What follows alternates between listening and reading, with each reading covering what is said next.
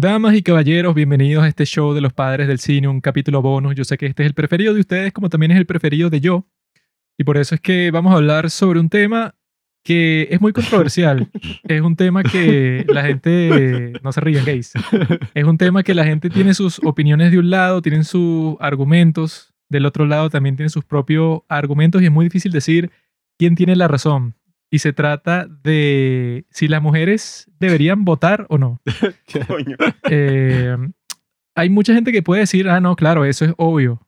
Eh, no es muy controversial, no, pero yo lo he visto así, pues, o sea que no sé qué es lo que piensan ustedes, pero la gente siempre está conversando eso, pues, y bueno, ¿cómo podemos mejorar la sociedad?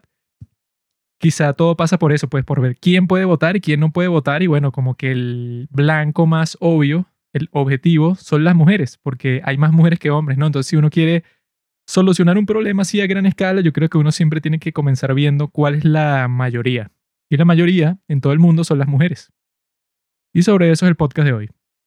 Bueno, también están esos estados por ahí, por el sur, por el norte, que andan como peleados, ¿no? Los unos con los otros, andan como con todo ese tema de la esclavitud, un fastidio. Yo no sé por qué la gente se obsesiona tanto con ese tema de la esclavitud, ¿verdad? Es como que, ajá. Bueno, es que te pueden Claro. dejar a ti que tengas esclavos. O sea, si a ti no te gustan, no tengas esclavos. O sea, no Exacto. tienes por qué tratar de quitárselos a los demás. Es que en verdad, o sea, los dos lados son estúpidos, porque no están a favor de la libertad. O sea, la libertad es hacer, bueno, o sea, si quieres tener esclavos, tienes esclavos. Si no quieres, no tienes y ya. O sea, no bueno, es tan difícil, pues. el presidente Abraham Lincoln decía algo sobre eso, que... Dice. eh, Decía, dijo. no, pero es que dice porque es el presidente, pues, ahorita. Ah, el presidente tenía una historia que era que estaba, ¿verdad? Una granja, ¿no? Entonces el granjero tiene a sus ovejas ahí pastando y él hay veces que las saca a pasear y tal, ¿no? Pero de repente puede llegar un lobo y entonces el lobo, claro, quiere llevarse las ovejas para comérselas y eh, el granjero no puede permitir eso, ¿no? Entonces cuando el lobo se trata de comer a una y llega el granjero con una escopeta y lo asusta para que se vaya corriendo, entonces existen dos perspectivas. El lobo piensa y que, ah, mira, este tipo me está coartando mi libertad de comerme a la oveja, eso es parte de mi derecho. Y la oveja piensa y que, ah, mira, este tipo eso me está salvando mi libertad porque me está dejando vivir eso, pues como una oveja feliz. Y entonces la gente decide que, ah, mira, si la oveja es negra, ¿comprendes? Si la oveja es negra, entonces, claro, el debate es mucho más intenso.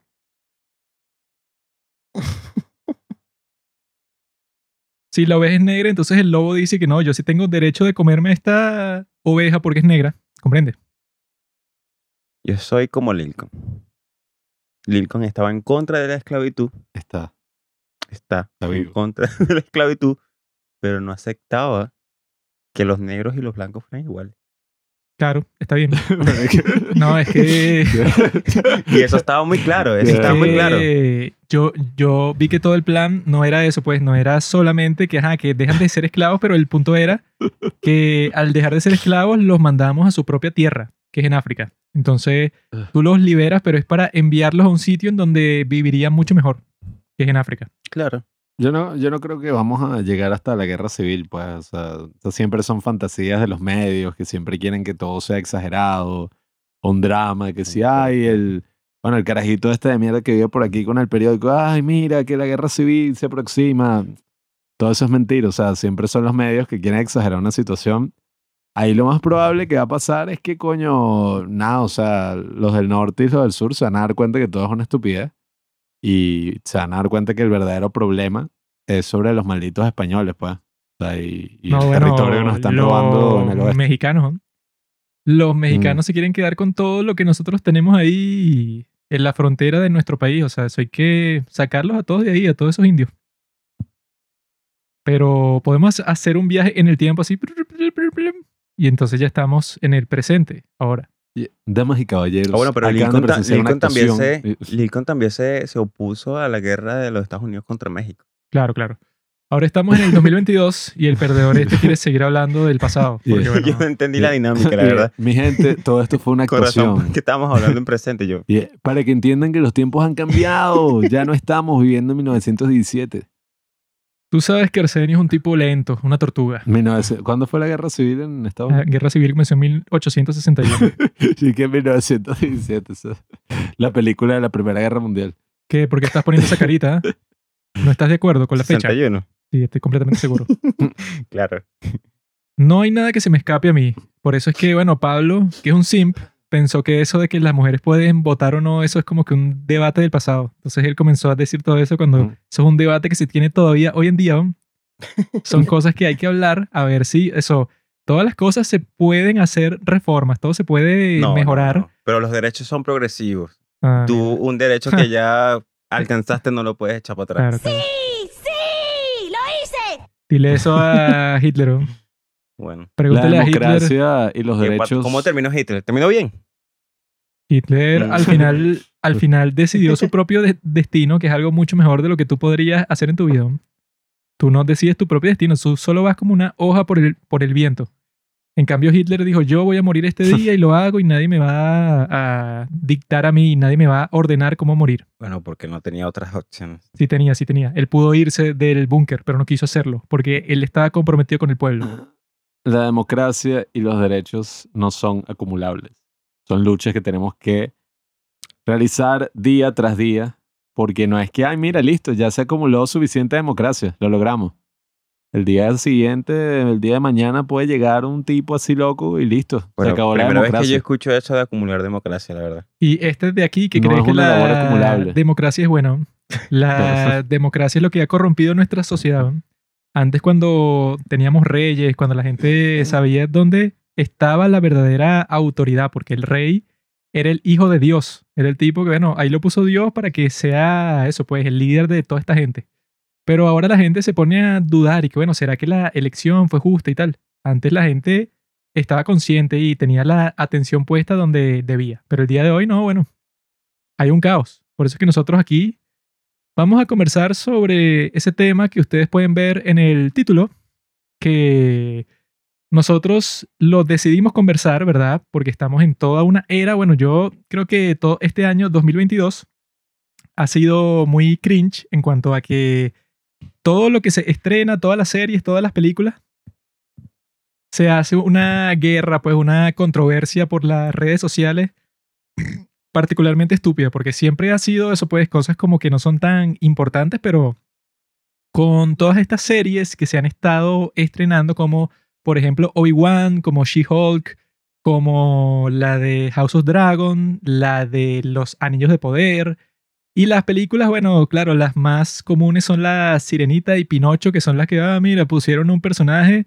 que ahora es negro y tal, o sea, todas esas han entrado como que en una dimensión muy extraña, en donde, por ejemplo, pues con la de Obi-Wan, mucha gente lo que decía y que mira, el- personaje de la tercera hermana, que son los tipos que persiguen a los Jedi, es terrible, pues, o sea, no tiene sentido nada de lo que hace, no sirve de nada, ¿no? Entonces salió tipos como Ewan McGregor, o sea, que es Obi-Wan, a decir y que no, es que todos los que dicen eso es porque los tipos, bueno, son misóginos y entonces no están felices viendo que una mujer tenga protagonismo en pantalla, entonces quieren eso, pues que no salga y ya. Y que esa ha sido la defensa que han tenido eso, pues, o sea, de todas las críticas que, eh, todas estas cosas, ¿verdad? Que se han ido estrenando. Y que bueno, que ahora pasa lo mismo, pero eso con lo de la raza. Que, y que bueno, nosotros hicimos, ¿verdad? O sea, ya estábamos conscientes de que este iba a ser el tema de este episodio pero decidimos hacerle publicidad a una de nuestras publicaciones viejas en donde era sobre eso, pues de la inclusión forzada, ¿no? Y estos últimos días hemos visto, bueno, como no sé, como 30 comentarios en esa publicación en donde salen un montón de idiotas que con lo que yo vi por alguna razón suelen ser puros tipos que si de, no sé, de 35 años, Mm. diciendo y que, eh, ¿cómo es eso de inclusión forzada? Si este mundo ha sido dominado por los hombres blancos heterosexuales por 3.000 años y ahora que por fin ponen un negro, un chino o un transexual en la pantalla, entonces todos ustedes se ponen a llorar porque en realidad ustedes son unos racistas, misóginos y eso.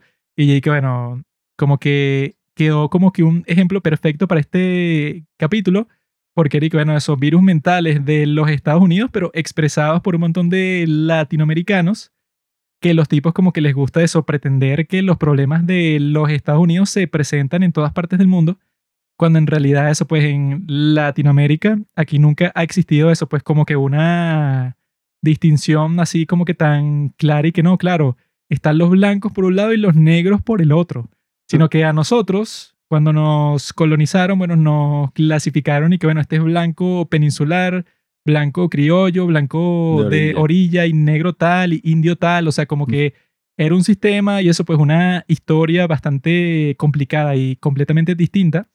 Que bueno, que los tipos que hacen todos estos comentarios que bueno, que no sé, que se la pasan viendo como que los medios gringos y que se la pasan metidos en internet todo el tiempo y que eso les hace pensar que entonces eso pues los conflictos de los Estados Unidos son como que globales y los puedes aplicar a todas partes del- mundo cuando eso pues o sea para los latinoamericanos bueno que son todos los que vieron el post y los que escuchan el podcast no, no creo que aplique mucho para ustedes y que no claro el hombre blanco siempre ha dominado y que bueno Es que ahora. ¿dónde está el hombre blanco aquí en Latinoamérica que Ahora cada domina vez todo que uno da su opinión controversial, entonces yo ya no soy un venezolano, un joven latino, un joven Latin ex, como dicen en Estados Unidos, sino ahora soy un hombre blanco heterosexual, eh, hegemónico, que tiene un poder y que ha sido representado sí. en todas las películas. Médico, yo no sé, ese tema de la representación eh, es un tema muy interesante, pero yo creo que la gente está malinterpretando lo que verdaderamente significa la representación. Y entonces, claro, sale mucha gente dice, sí, ustedes, unos hombres blancos heterosexuales en su podcast, ¿no? Y ya van a hablar sobre todo un esto y nuevo término y todo. O sea, que es y que white suelan o white sican. sí, O sea, que es y que no, bueno, tú eres de piel blanca, ¿verdad? Y serás latino, pero no eres tan latino porque eres de piel blanca. Pues en- entonces las, perpe- las perspectivas que tú tienes no han sido de que te discriminen en ningún sentido porque tu piel blanca, eso, no sé, te hace, sí, o sea, te hace inmune a eso. sí, o sea, se hacen como que toda esta, no sé, amalgama de cosas que ni siquiera pertenecen a nuestra propia cultura. Y yo creo que se desvían completamente y es lo que nosotros criticamos en ese post. Le están haciendo el juego a esas mega compañías que lo que quieren es ganar dinero a costa de pretender que les importan todos estos temas sociales que no les podrían importar menos. O sea, tú te das cuenta cuando existe una inclusión de verdad y cuando existe una inclusión de mentira con todas estas supuestas controversias, que si tú te das cuenta, ¿quién hizo una controversia por la película Coco de Pixar? O por la película Encanto.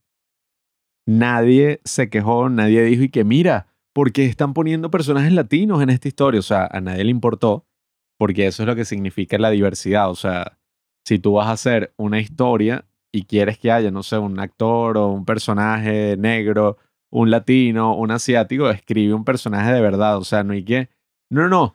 Eh, en vez de hacer Coco, vamos a poner que Pocahontas es latina. Sí, sí, eh, porque claro, tiene todo el sentido del mundo. O sea, no tiene sentido y más aún porque ese es otro argumento. Vi un video de Denzel Washington que no sé si estoy del todo de acuerdo, pero bueno, qué carajo. Él le preguntan y que, ay, ¿por qué utilizaste actores negros y por qué tenía que ser un director negro, algo así? Y que si solamente hay una sola raza, ¿no? La raza humana. Y él dice que es un tema de cultura y que la cultura así de los negros en América es una cultura distinta a los blancos en América. Entonces hay como que otras cosas ahí culturales que están pasando. Si lo vemos desde esa perspectiva, o sea que, bueno, me parece razonable, ¿no? En muchos aspectos. Oye, si estamos hablando de un tema cultural, la verdadera inclusión es que tú hagas una película, oye, con los temas de esa cultura, pues que sea La princesa y el sapo. En el caso de Latinoamérica hicieron Coco, hicieron Encanto. Igual todos esos remakes de mierda que está haciendo Disney no me podría importar menos. No quisiera ver ninguno, Ah, bueno, que pero lo es súper cringe, pues. es gracioso de muchos de los comentarios que salen en el post son y que mira, estos tipos que les importa la sirenita cuando eso es para niños y entonces ustedes en realidad están haciendo un escándalo por una decisión de casting que hicieron para una película para niños de Disney y, y que no, o sea, a mí no me puede dar más igual la película y lo más probable es que tampoco la voy a ver. O sea, Sí. está ahí y se estrena y no me importa en lo absoluto.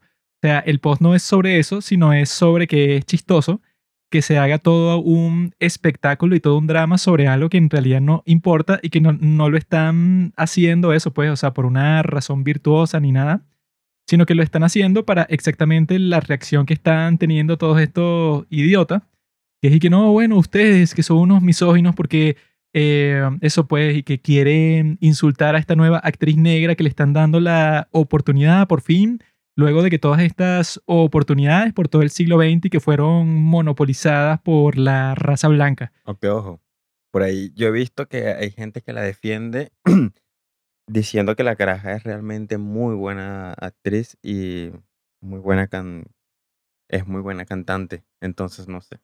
Bueno, es que ese puede ser un como- aspecto. O sea, no está del todo mal. Es lo que nosotros hablábamos en otro episodio, que eso es algo que pasa todo el tiempo en el teatro. O sea, mira Hamilton, por ponerte un ejemplo. Thomas Jefferson, ¿por qué no lo está interpretando un hombre blanco y más o menos de esa edad? Qué extraño. O sea, si el actor es bueno, no importa lo que esté interpretando. El punto es que, o sea, es un actor, pues ese es su trabajo. No tiene que ser de la misma raza para poder interpretar bien un personaje. Eso es una estupidez e incluso hay una contradicción ahí porque dicen, mira, eh, una mujer negra va a interpretar a una pelirroja, ¿no? A una sirena pelirroja. Mm. Y Sí. que, fino, viva la inclusión. Pero si, no sé, un hombre blanco interpreta, qué sé yo, a un chino, eh, como por todo ese historial de racismo, ¿no? Que existía antes donde los chinos no los dejaban actuar, o los asiáticos, pues en general, y ponían que si, no, Marlon Brando va a ser de un japonés, o que si John Wayne es en Khan como agarrándose de ahí, dicen que no, eso es racista, o sea, hacer blackface. O sea, eso es como hacer blackface en todo el sentido. O sea, si tú, eh, no sé, te vistes como si fueras un mexicano cuando eres blanco, te estás apropiando de su cultura, cultural appropriation. Y es y que, bueno, marico, o sea, si nos vamos a poner con eso, ¿qué pasa con la representación de las pelirrojas? Que en Estados Unidos les hacen bullying a todas las No, pelirrojas. es que lo chistoso de todo eso es que, bueno, todo eso es verdad, pero en Hollywood, en los Estados Unidos. Exacto. O sea, eso no te concierne a ti de que eso, que no, que los negros no los representaban porque tal y tal y tal, que ah, bueno, eso es un problema social de los Estados Unidos que en Hollywood, si eras negro, bueno, obviamente que era mucho más eh, improbable que te metieran en cualquier película porque tenían un racismo, pues, o sea, te discriminaban ya antes de, de verte, ya es que no, bueno, este tipo es negro, no sale nada y bueno, quizá en alguna que otra cosa, pero ya. Y eso es un problema que en los Estados Unidos eso pues ha ido resolviendo con el tiempo y tal y, y tal y tal. Pero la gente, como reacciona, es que no, bueno, es que las minorías nunca han tenido representación en todas estas eh, plataformas y eso. Y es que, pero tú qué estás hablando si tú vives en Chile, eso, y tú eres eso, que si un medio indígena, entonces tú lo que, a ti lo que te debería importar es que, bueno, que las películas en tu país, que no sé si se hacen muchas películas en Chile y no me importa, es que bueno, que en tu país, bueno, no sé, si tú quieres poner a quien sea en la película, bueno, lo puedes hacer y no sé qué problemas de racismo tendrás tú, pero eso no sé eh, como que de, de qué sirve o cómo te concierne a ti que, y que no, durante el siglo XX en Hollywood todo era de los blancos y entonces por tal y tal y que bueno, todo el mundo sabe eso Sí. y todo el mundo sabe que, ajá, que los tipos pasaron por un montón de años en donde los negros, bueno, ¿a quién carajo le importa que no salieran en películas? ¿no? O sea, el problema principal no era ese, sino que no los dejaban votar cuando la ley decía que sí podías votar. O sea, ese era el problema principal. Mm. Y que te discriminaban y que te linchaban, etc. Nadie, como idiota, iba a protestar, no sé, que si en los años 60 y que a los negros no los dejan salir en las películas. Y que bueno, eso era un síntoma de todo lo que estaba pasando, que los discriminaban y los jodían de todas las No, formas y, posibles. y que incluso a pesar de eso, la misma cultura negra en Estados Unidos tuvo a sus autores así, en los 70 pasaron todas estas películas así de Black Exploitation, o sea, tiene una historia muy rica en la música, en el cine, en todas estas cosas y son grandes historias que Sí, o a sea pesar que de la es discriminación... muy fácil Ah, decir que los negros que los discriminaron y no hicieron arte en el siglo XX. Que, Sí. Y bueno, los negros son eso, pues, o sea, sobre todo en los Estados Unidos, bueno, son los que han inventado el rock, el jazz, el blues. Exacto, o sea, que bueno, una historia súper rica. pues. obviamente que los discriminan, pero los tipos han sabido no dejar que eso los frene en ningún sentido. Pero cuando el día de hoy es y que no, bueno, los tipos son unas pobres víctimas, unos tipos, bueno, que si Disney no lo pone en su maldita película que a nadie le importa, entonces los tipos, bueno, eso se, se sienten mal.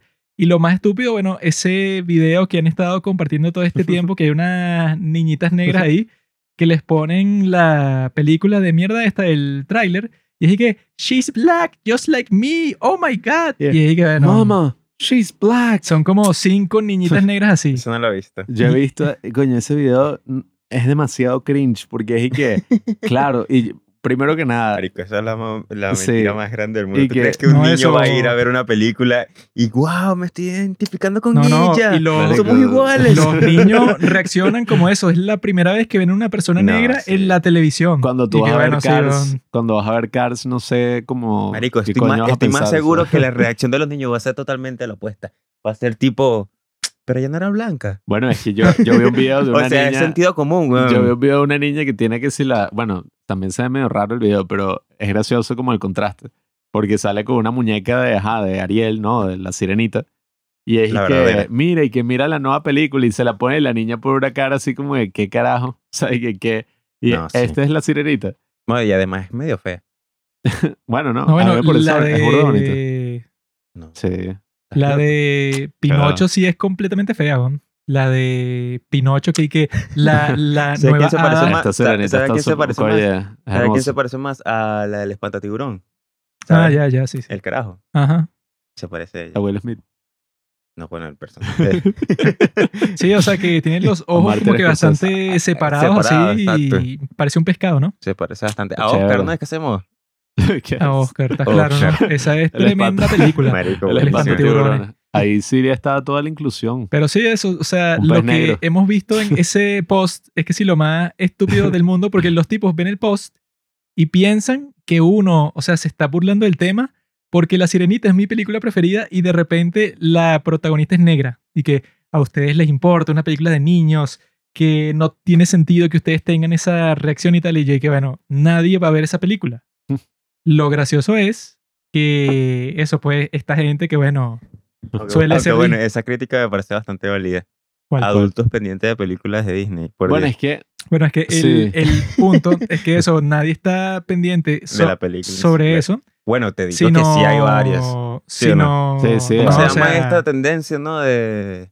infantilización. No, no, no, no, de adultos que les gusta Disney y toda su vida. Sí, eso en Ah, Estados bueno, Unidos es súper pero esos son como cinco idiotas. ¿no? O sea, en... en Bueno, en este Ah. nos, nos invitaron a una fiesta donde el tema era... Sí, Ah, la gente bueno. que se quiere casar en Disney. precisamente, o sea, tú, Estúpido. tú, Sí. tú mismo te respondiste. ¿no?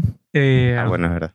Pero eso, pues, estos tipos y que piensan que eso, pues, que el problema principal es y que cómo le van a hacer eso a la sirenita. Y que, bueno, a nadie le importa la sirenita a menos que tengas 10 años. En realidad el problema es eso, pues, todo el espectáculo que están haciendo porque pongan a una actriz negra en una película de Disney como si los actores negros, eso, no, ellos no tienen permitido salir en ninguna película y, y- y no No, tienen eso, pues, o sea, su propio cine, sus propias películas, eso, como dijo Denzel Washington, su propia cultura, música, todo. Y que no, los negros ahorita es que están empezando a Mm. salir en el cine, en el 2022. Antes ellos, no, tú no los ves en, en ningún sitio. Y que bueno, ya estamos en este siglo que todos esos problemas, ok, no han sido solucionados al 100%, pero no es nada que ver y que no. Ahora es que los negros hay que ayudarlos, porque Sí, ellos sí, por sí, solos, y que bueno, es como los negros en el deporte el día de hoy, ¿van? y que no, bueno, hay que poner un negro en este equipo de básquetbol, porque bueno, ya todo eso pasó, eso, eso era que si en los años 50. No, y a ver, yo sí pienso que todas estas controversias en el fondo son muy estúpidas, ¿no? Lo que estamos discutiendo aquí no es la sirenita, pues a mí no me podría importar menos, la, ni siquiera he visto el original.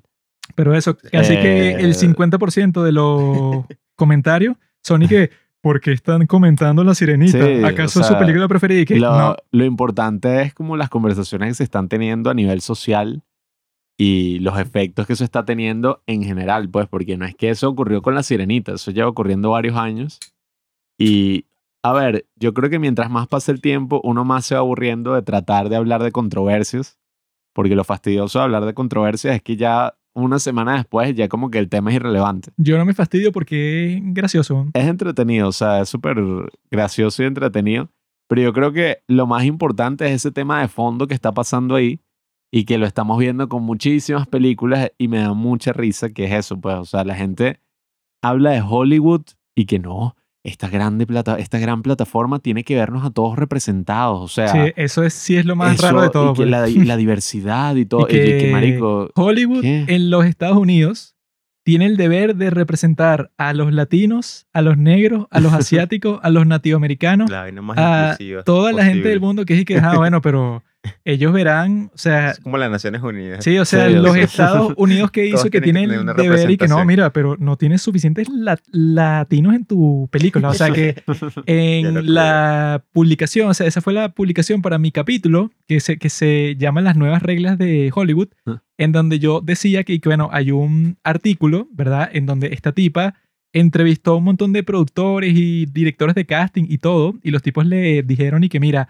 ahorita la tendencia es que si tú tienes una película en donde todos son blancos, o en donde eso, las posiciones principales de liderazgo todos son blancos, no te la van a producir, pues. O sea, tú tienes que tener, a juro, o sea, es una regla tácita, pues, o sea, que no está escrita, pero que todo el mundo la sabe, que tienes que tener en los personajes principales o detrás de la cámara, en todas partes, tienes que tener negros, chinos, todo, pues. Entonces no puede ser, eh, ¿cómo se llama? Algo artísticamente libre, pues, o sea, que tú decides quién pones eso por el talento artístico y ya, porque si tú haces eso y casualmente la gente que está son todos blancos o quizá, no sé, tienes como a tres hispanos, pero eso, no le parece que sea suficiente diversidad, Ajá. nadie te la financia. O sea, sobre eso era el post, ¿verdad? Para que la gente fuera a escuchar ese episodio del podcast.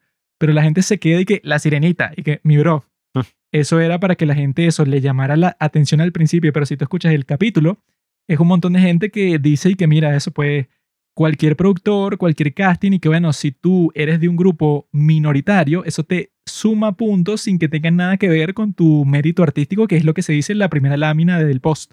Que eso pues y que bueno, tú te esfuerzas con todo lo que tú tienes para que eso pues para que te consideren como un gran artista, pero dicen y que ah no, bueno, pero tu raza no me parece. O sea, que el día de hoy favorecen a las minorías, pero eso, pues el punto es que eso no sea la regla, sino que, ok, si tú eres negro, hispano, o sea, ese era todo el punto por mucho tiempo, eso desde el discurso de Martin Luther King y todo, que bueno, la idea es que tú no veas a la gente por su raza ni nada, pero el día de hoy es que no, bueno, es completamente lo opuesto. Todo el mundo Mm. tiene su raza y ese es el rasgo principal que No, tiene. y, y la raza, la sexualidad, cuál es tu posición política, eh, o sea, pero unos parámetros bien definidos que si yo te digo, no, mira, incluso en Estados Unidos dicen, si tú no tienes un iPhone y eres joven, o sea, tú tienes un Samsung, dicen que incluso hay mucha gente que dice que, ay, no, sape gato, o Y sea, y este tipo es pobre. y que sí, que asco. Entonces, yo creo que la gran preocupación es que, coño, ¿en qué punto nos hemos vuelto así? Como que tan dependientes de una estupidez así como y que, ah, claro, Hollywood, esto, cuando lo que deberíamos estar buscando es que nosotros creemos nuestras propias industrias, pues, o sea, nosotros contemos nuestras propias historias. no, pero qué fastidio. Sí, o sea, porque... en vez de ajá, hacer una película en Venezuela, prefiero que un actor venezolano sea representado en Hollywood. Y, eh, Sí, o sea, una obsesión en nuestro ¿no? país latino y bananero con que, mira, este actor venezolano llegó a Hollywood.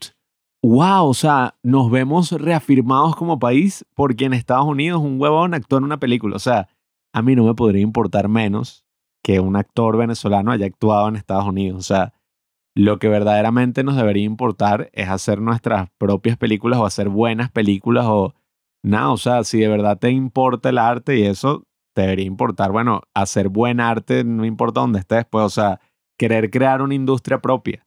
Ya nadie piensa así y es gracioso porque tú ves, vamos a hablar, ¿cuál es el, no sé, la nueva industria informal? Es que si YouTube, ¿no? Ahí hay una variedad gigantesca de todo tipo de personas que uno ve, No negro, asiático, latino. No veo representado en YouTube. Y, ¿qué? Sí, o sea, en YouTube uno ve bueno, tú cualquier mismo persona. lo podrías hacer de la misma forma que tú mismo técnicamente te podrías representar en una película en tu país, pues. Exacto, o sea, en YouTube, por ejemplo, uno ve una variedad de gente, de historias, de lo que sea, porque, bueno, gente que decide, nada, agarrar eso, el, el toro por los cachos y hacer su propio contenido, hacer sus propias cosas, pues. No, y que en el canal de MrBeast Mm. no hay suficientes latinos. Entonces yo voy a tratar de convencer a MrBeast para que el tipo en su, prop, en su próximo video contrate un tipo que se vea como yo. Y, Sí, o sea, saca un video tú, weón, O que en los retos haya más participantes latinoamericanos y todos esos negros. y que son puros blancos. ¿Qué es No eso? sé, muchos, la verdad. es que eso, el, el objetivo no debería ser que, que, ay, claro, es que Hollywood. Hollywood tiene que adaptarse a todas las culturas que están ahí viviendo en Estados Unidos. O sea, eso no tiene sentido.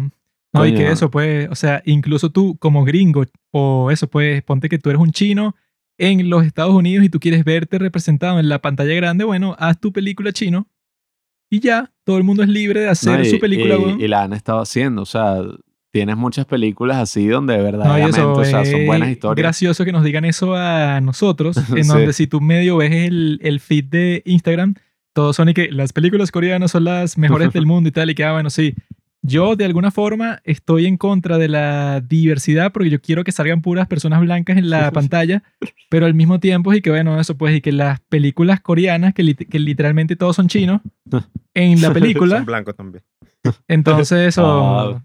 Todos son chinos en la película. Entonces, bueno, no sé qué más representación quiere sobre todo eso. Si tu hijo es chino, o sea, tú eres negro, ¿no? Pero tu hijo nació chino. Entonces tu hijo, o sea, no tiene que esperar que hagan una película sobre un chino en los Estados Unidos, sino que ve películas coreanas y ahí todos son como él. O sea, y eso aplica para todas las personas de todo el mundo, porque Sí, en todos los países han hecho mínimo, no sé, 10 películas. Sí. Es que la representación en tal caso se volvería más, o sea, estarías tú dependiendo de lo que ellos generan. Digamos Claro. que tú quieres representación, pero tú estás en, una, en, un, en un tema que tú realmente no tienes ninguna cabida. Entonces, en tal caso, produce tú tus películas. Haz tus películas venezolanas, tus películas chilenas, tus películas argentinas y saca a ver. Claro, es y que si- compite. Si, te quieres ver representado, que esa es otra cosa. o sea, Asume tú mismo tu representación de eso- alguna forma. Si yo digo y que no, faltan películas en los Estados Unidos sobre musulmanes y que bueno, Coño. supongo que los países musulmanes sacan O sea, sus ellos, propias tienen, películas, ellos ¿no? tienen una obligación por hacer la, de la- representar la- a- la- a, todos la los países del más mundo. grande del cine, de representar a todo el mundo que y de hablar de todos los temas te- en todo el mundo. de Te hago una pregunta. ¿Por qué no vemos a muchos indios, por ponerte un ejemplo, criticando la falta de diversidad india en las películas de Hollywood? Bueno, yo pienso es porque ellos tienen su propia industria, o sea, Bollywood. Y es una mega industria así gigantesca donde sacan cientos de películas al año. Y bueno, dicen que son buenas. Que yo no las he visto, pero... Bueno, serán buenas para los indios. Pues, Claro, porque sí. les gusta a ellos. no, Bueno, no sé, es otra la cultura, mente pero- del indio, ¿verdad? Se aplica a ese cine. Churchill. Exacto, exacto, exacto. El, el, el Y tú te pones a cráneo, ver entre, la, entre los...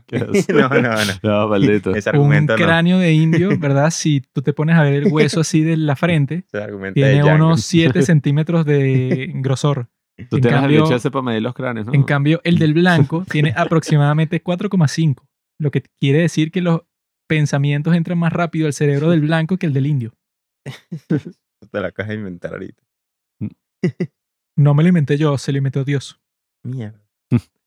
Bueno, eh, el punto, queridos amigos, es ese de que, ajá, lo de la diversidad, yo no voy a irme, ajá, si bien Estados Unidos es un país bien diverso, yo no me voy a ir a Corea, por ponerte un ejemplo, y que, Sí. coño, ¿por qué no hay actores negros en Parasite? ¿Qué racismo? No lo puedo creer. O sea, ajá, Estados Unidos es un país diverso y en Estados Unidos salen películas súper diversas. O sea, tú ves todas estas que si, por ejemplo, Everything Everywhere All At Once.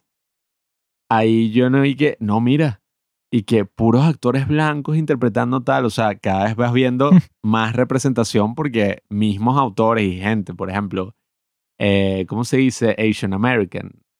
O sea, gente, No, bueno, a- esos digas lo que digas en generación. los Estados Unidos, sigue siendo mayoría blanco, pues. O sea, Exacto, además. que lo Sí. gracioso es que eso, pues, como la gente quedó hipnotizada con la cultura de los Estados Unidos y quiere meterla en todas partes del mundo, entonces, pues, usan los mismos términos que se usan en Sí. los Estados Unidos para el resto del mundo. Pues, o sea, que dicen eso, pues, y que no, es que tú eres blanco. Y que, bueno, eso viene de los Estados Unidos porque en los Estados Unidos, bueno, tienen la mayoría de la gente blanca que vienen de Inglaterra y tal, y eso, pues, o sea, tiene toda su historia.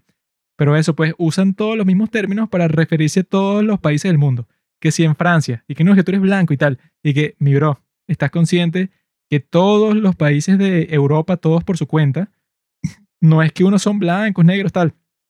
O sea, de todos esos países fueron fundados en el sitio que son fundados porque eran unas tribus que vivían ahí. Mm. Entonces, bueno, si tú quieres decir eso, eh, nombrarlos a todos por su color de piel, lo puedes hacer, pero no tiene sentido porque eso, porque esos términos vienen de los Estados Unidos, porque ahí, bueno, tienen toda su cultura. Sí. Cuando tú tratas de aplicar esa cultura a todas partes del mundo, no funciona porque los Estados Unidos no fue lo mismo, pues, o sea, que eso, países como Italia, Alemania, etcétera, que todos esos son y que, bueno, por ejemplo, París se llama así porque esa era la tribu que vivía ahí. Entonces, bueno, como que lo la llamaron de esa forma. En los Estados Unidos obviamente no es así, porque a las tribus de ahí las mataron a todas o los pusieron eso pues para un sitio y ya. Y eso pues, o sea, fueron creando un país distinto con su propia historia y eso. Pero si tú tratas de aplicar eso tanto a Europa como a Latinoamérica, que eso pues Venezuela, toda su historia que tuvo eso pues con, es- con España y tal, cuando tú, y, y que no, bueno, los blancos y los negros en Venezuela y tratas de sacar un No, mira. contexto ahí, no va a ser lo mismo porque estás sacando eso pues todos eso- esos estándares de los Estados Unidos en vez de sacarlo de tu propio país. Lo que, pues. pasa, lo que pasa es que yo creo que por lo menos en el caso de los Estados Unidos y la cultura americana fue, diga, creo yo, ¿no? Que es la cultura que más se extendió en todo el mundo. ¿Y, y por qué? Aunque pareciera tonto, principalmente por la televisión, por el cine, por, por todas las series que, que coño se transmitían en todo el mundo, ¿me entiendes? Y al transmitirse en todo el mundo, las personas pensaban que ese era su...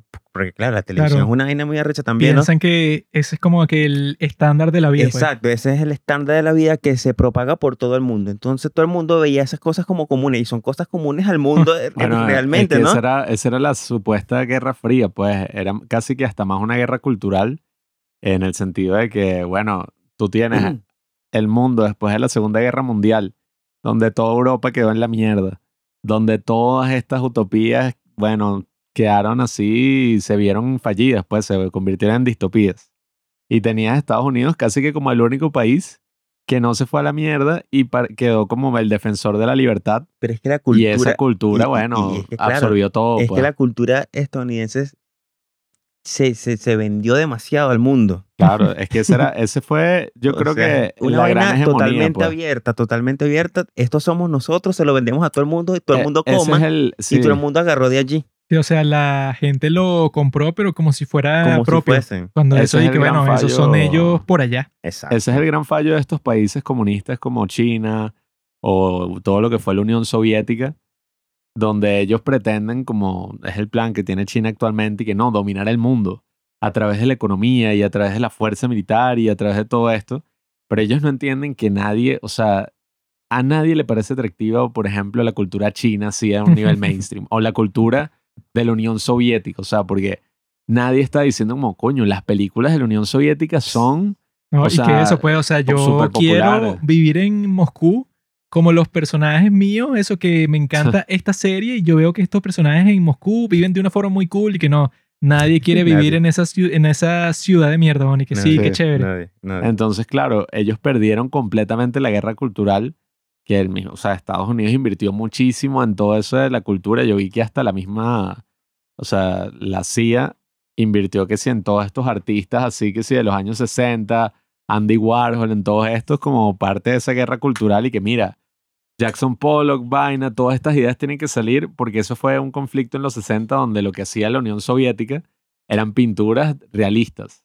Entonces tenían que ser, juro, pinturas realistas de héroes revolucionarios. No, y que eso y en Estados que- Unidos era todo lo más y que abstracto tú estás posible. pintando algo que no pasó. Eso no se puede. Y Exacto, o sea, esa era la cultura que se quería promover desde la Unión Soviética.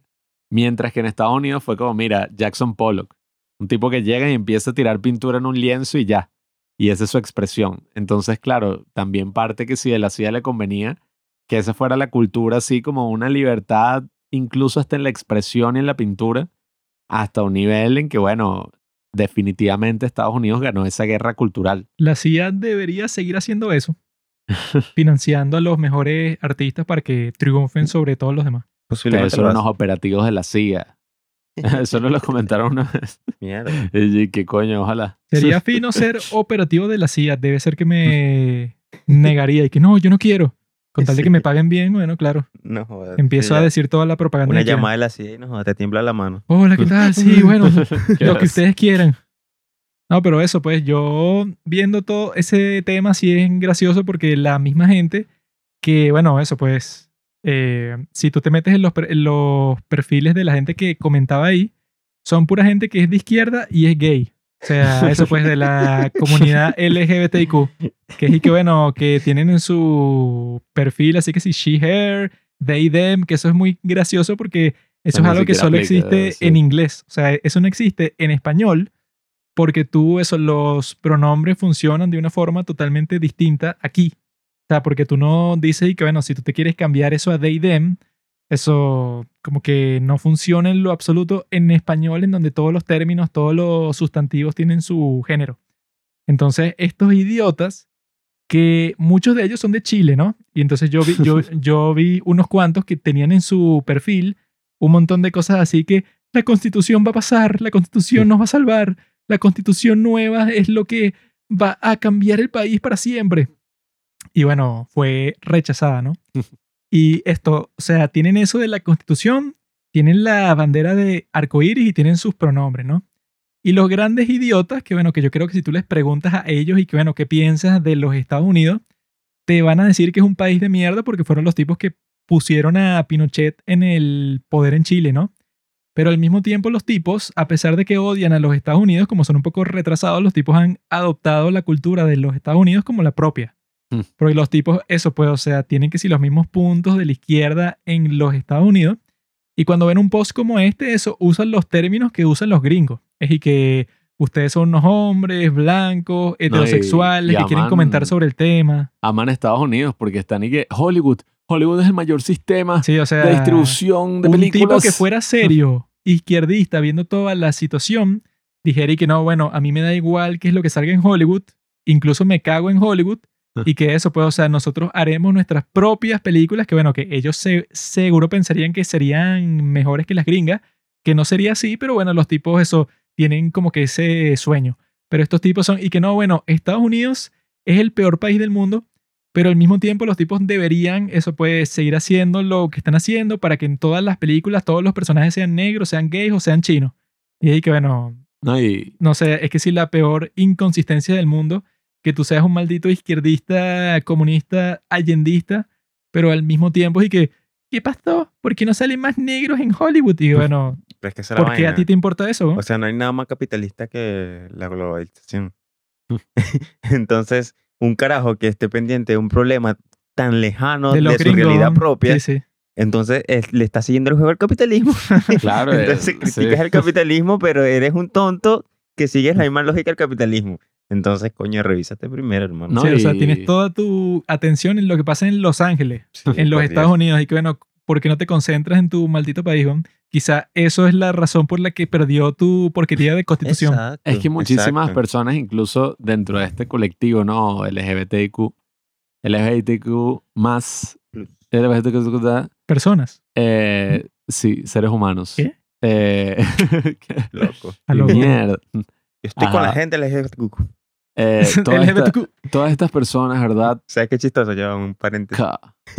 Que los políticos venezolanos, cuando le preguntan esa vaina, No de hecho, no tienen carajo. ni idea, marico. Sí. Solamente dicen, sí, yo estoy de acuerdo, pero no Sí, sé sí, lo que- sí, yo no sabes Y que nada. yo estoy de acuerdo con los gays, y que- pero de acuerdo con qué, y que no, con los gays. Es como la entrevista esta que a nosotros nos encanta. ¿De, de dónde es? De, la de que, what are you gay?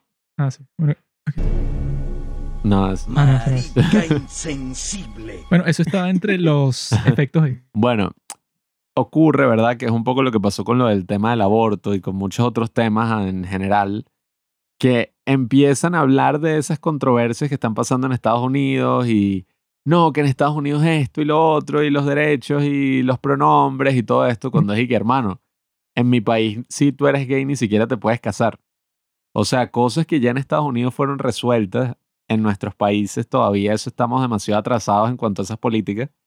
Y pareciera que ni siquiera les importan tanto esos temas locales, o sea, sino que se concentran es en esas controversias estúpidas de que, No. no, mira, este tipo en esta escuela utilizó el pronombre que no era, y esto y lo otro. O sea, Ahí yo tengo esa historia que yo le estaba contando a Arsenio de que a mí me dejó de seguir una chica ahí.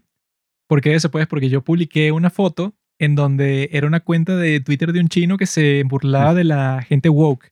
Entonces el tipo puso un tweet así y que, no, bueno, eso, si tú tienes tus pronombres en tu biografía de lo que sea, de Instagram, de Twitter, entonces tú eres un pendejo porque, bueno, eres un... eh, Eres una marica, pues, o sea, básicamente era lo que está diciendo. Eres un hombre, pero bueno, eso, Ah, pues, que- o sea, te, se- te dejas llevar por la gente. Ese es un tipo del Partido Comunista Chino, ¿no?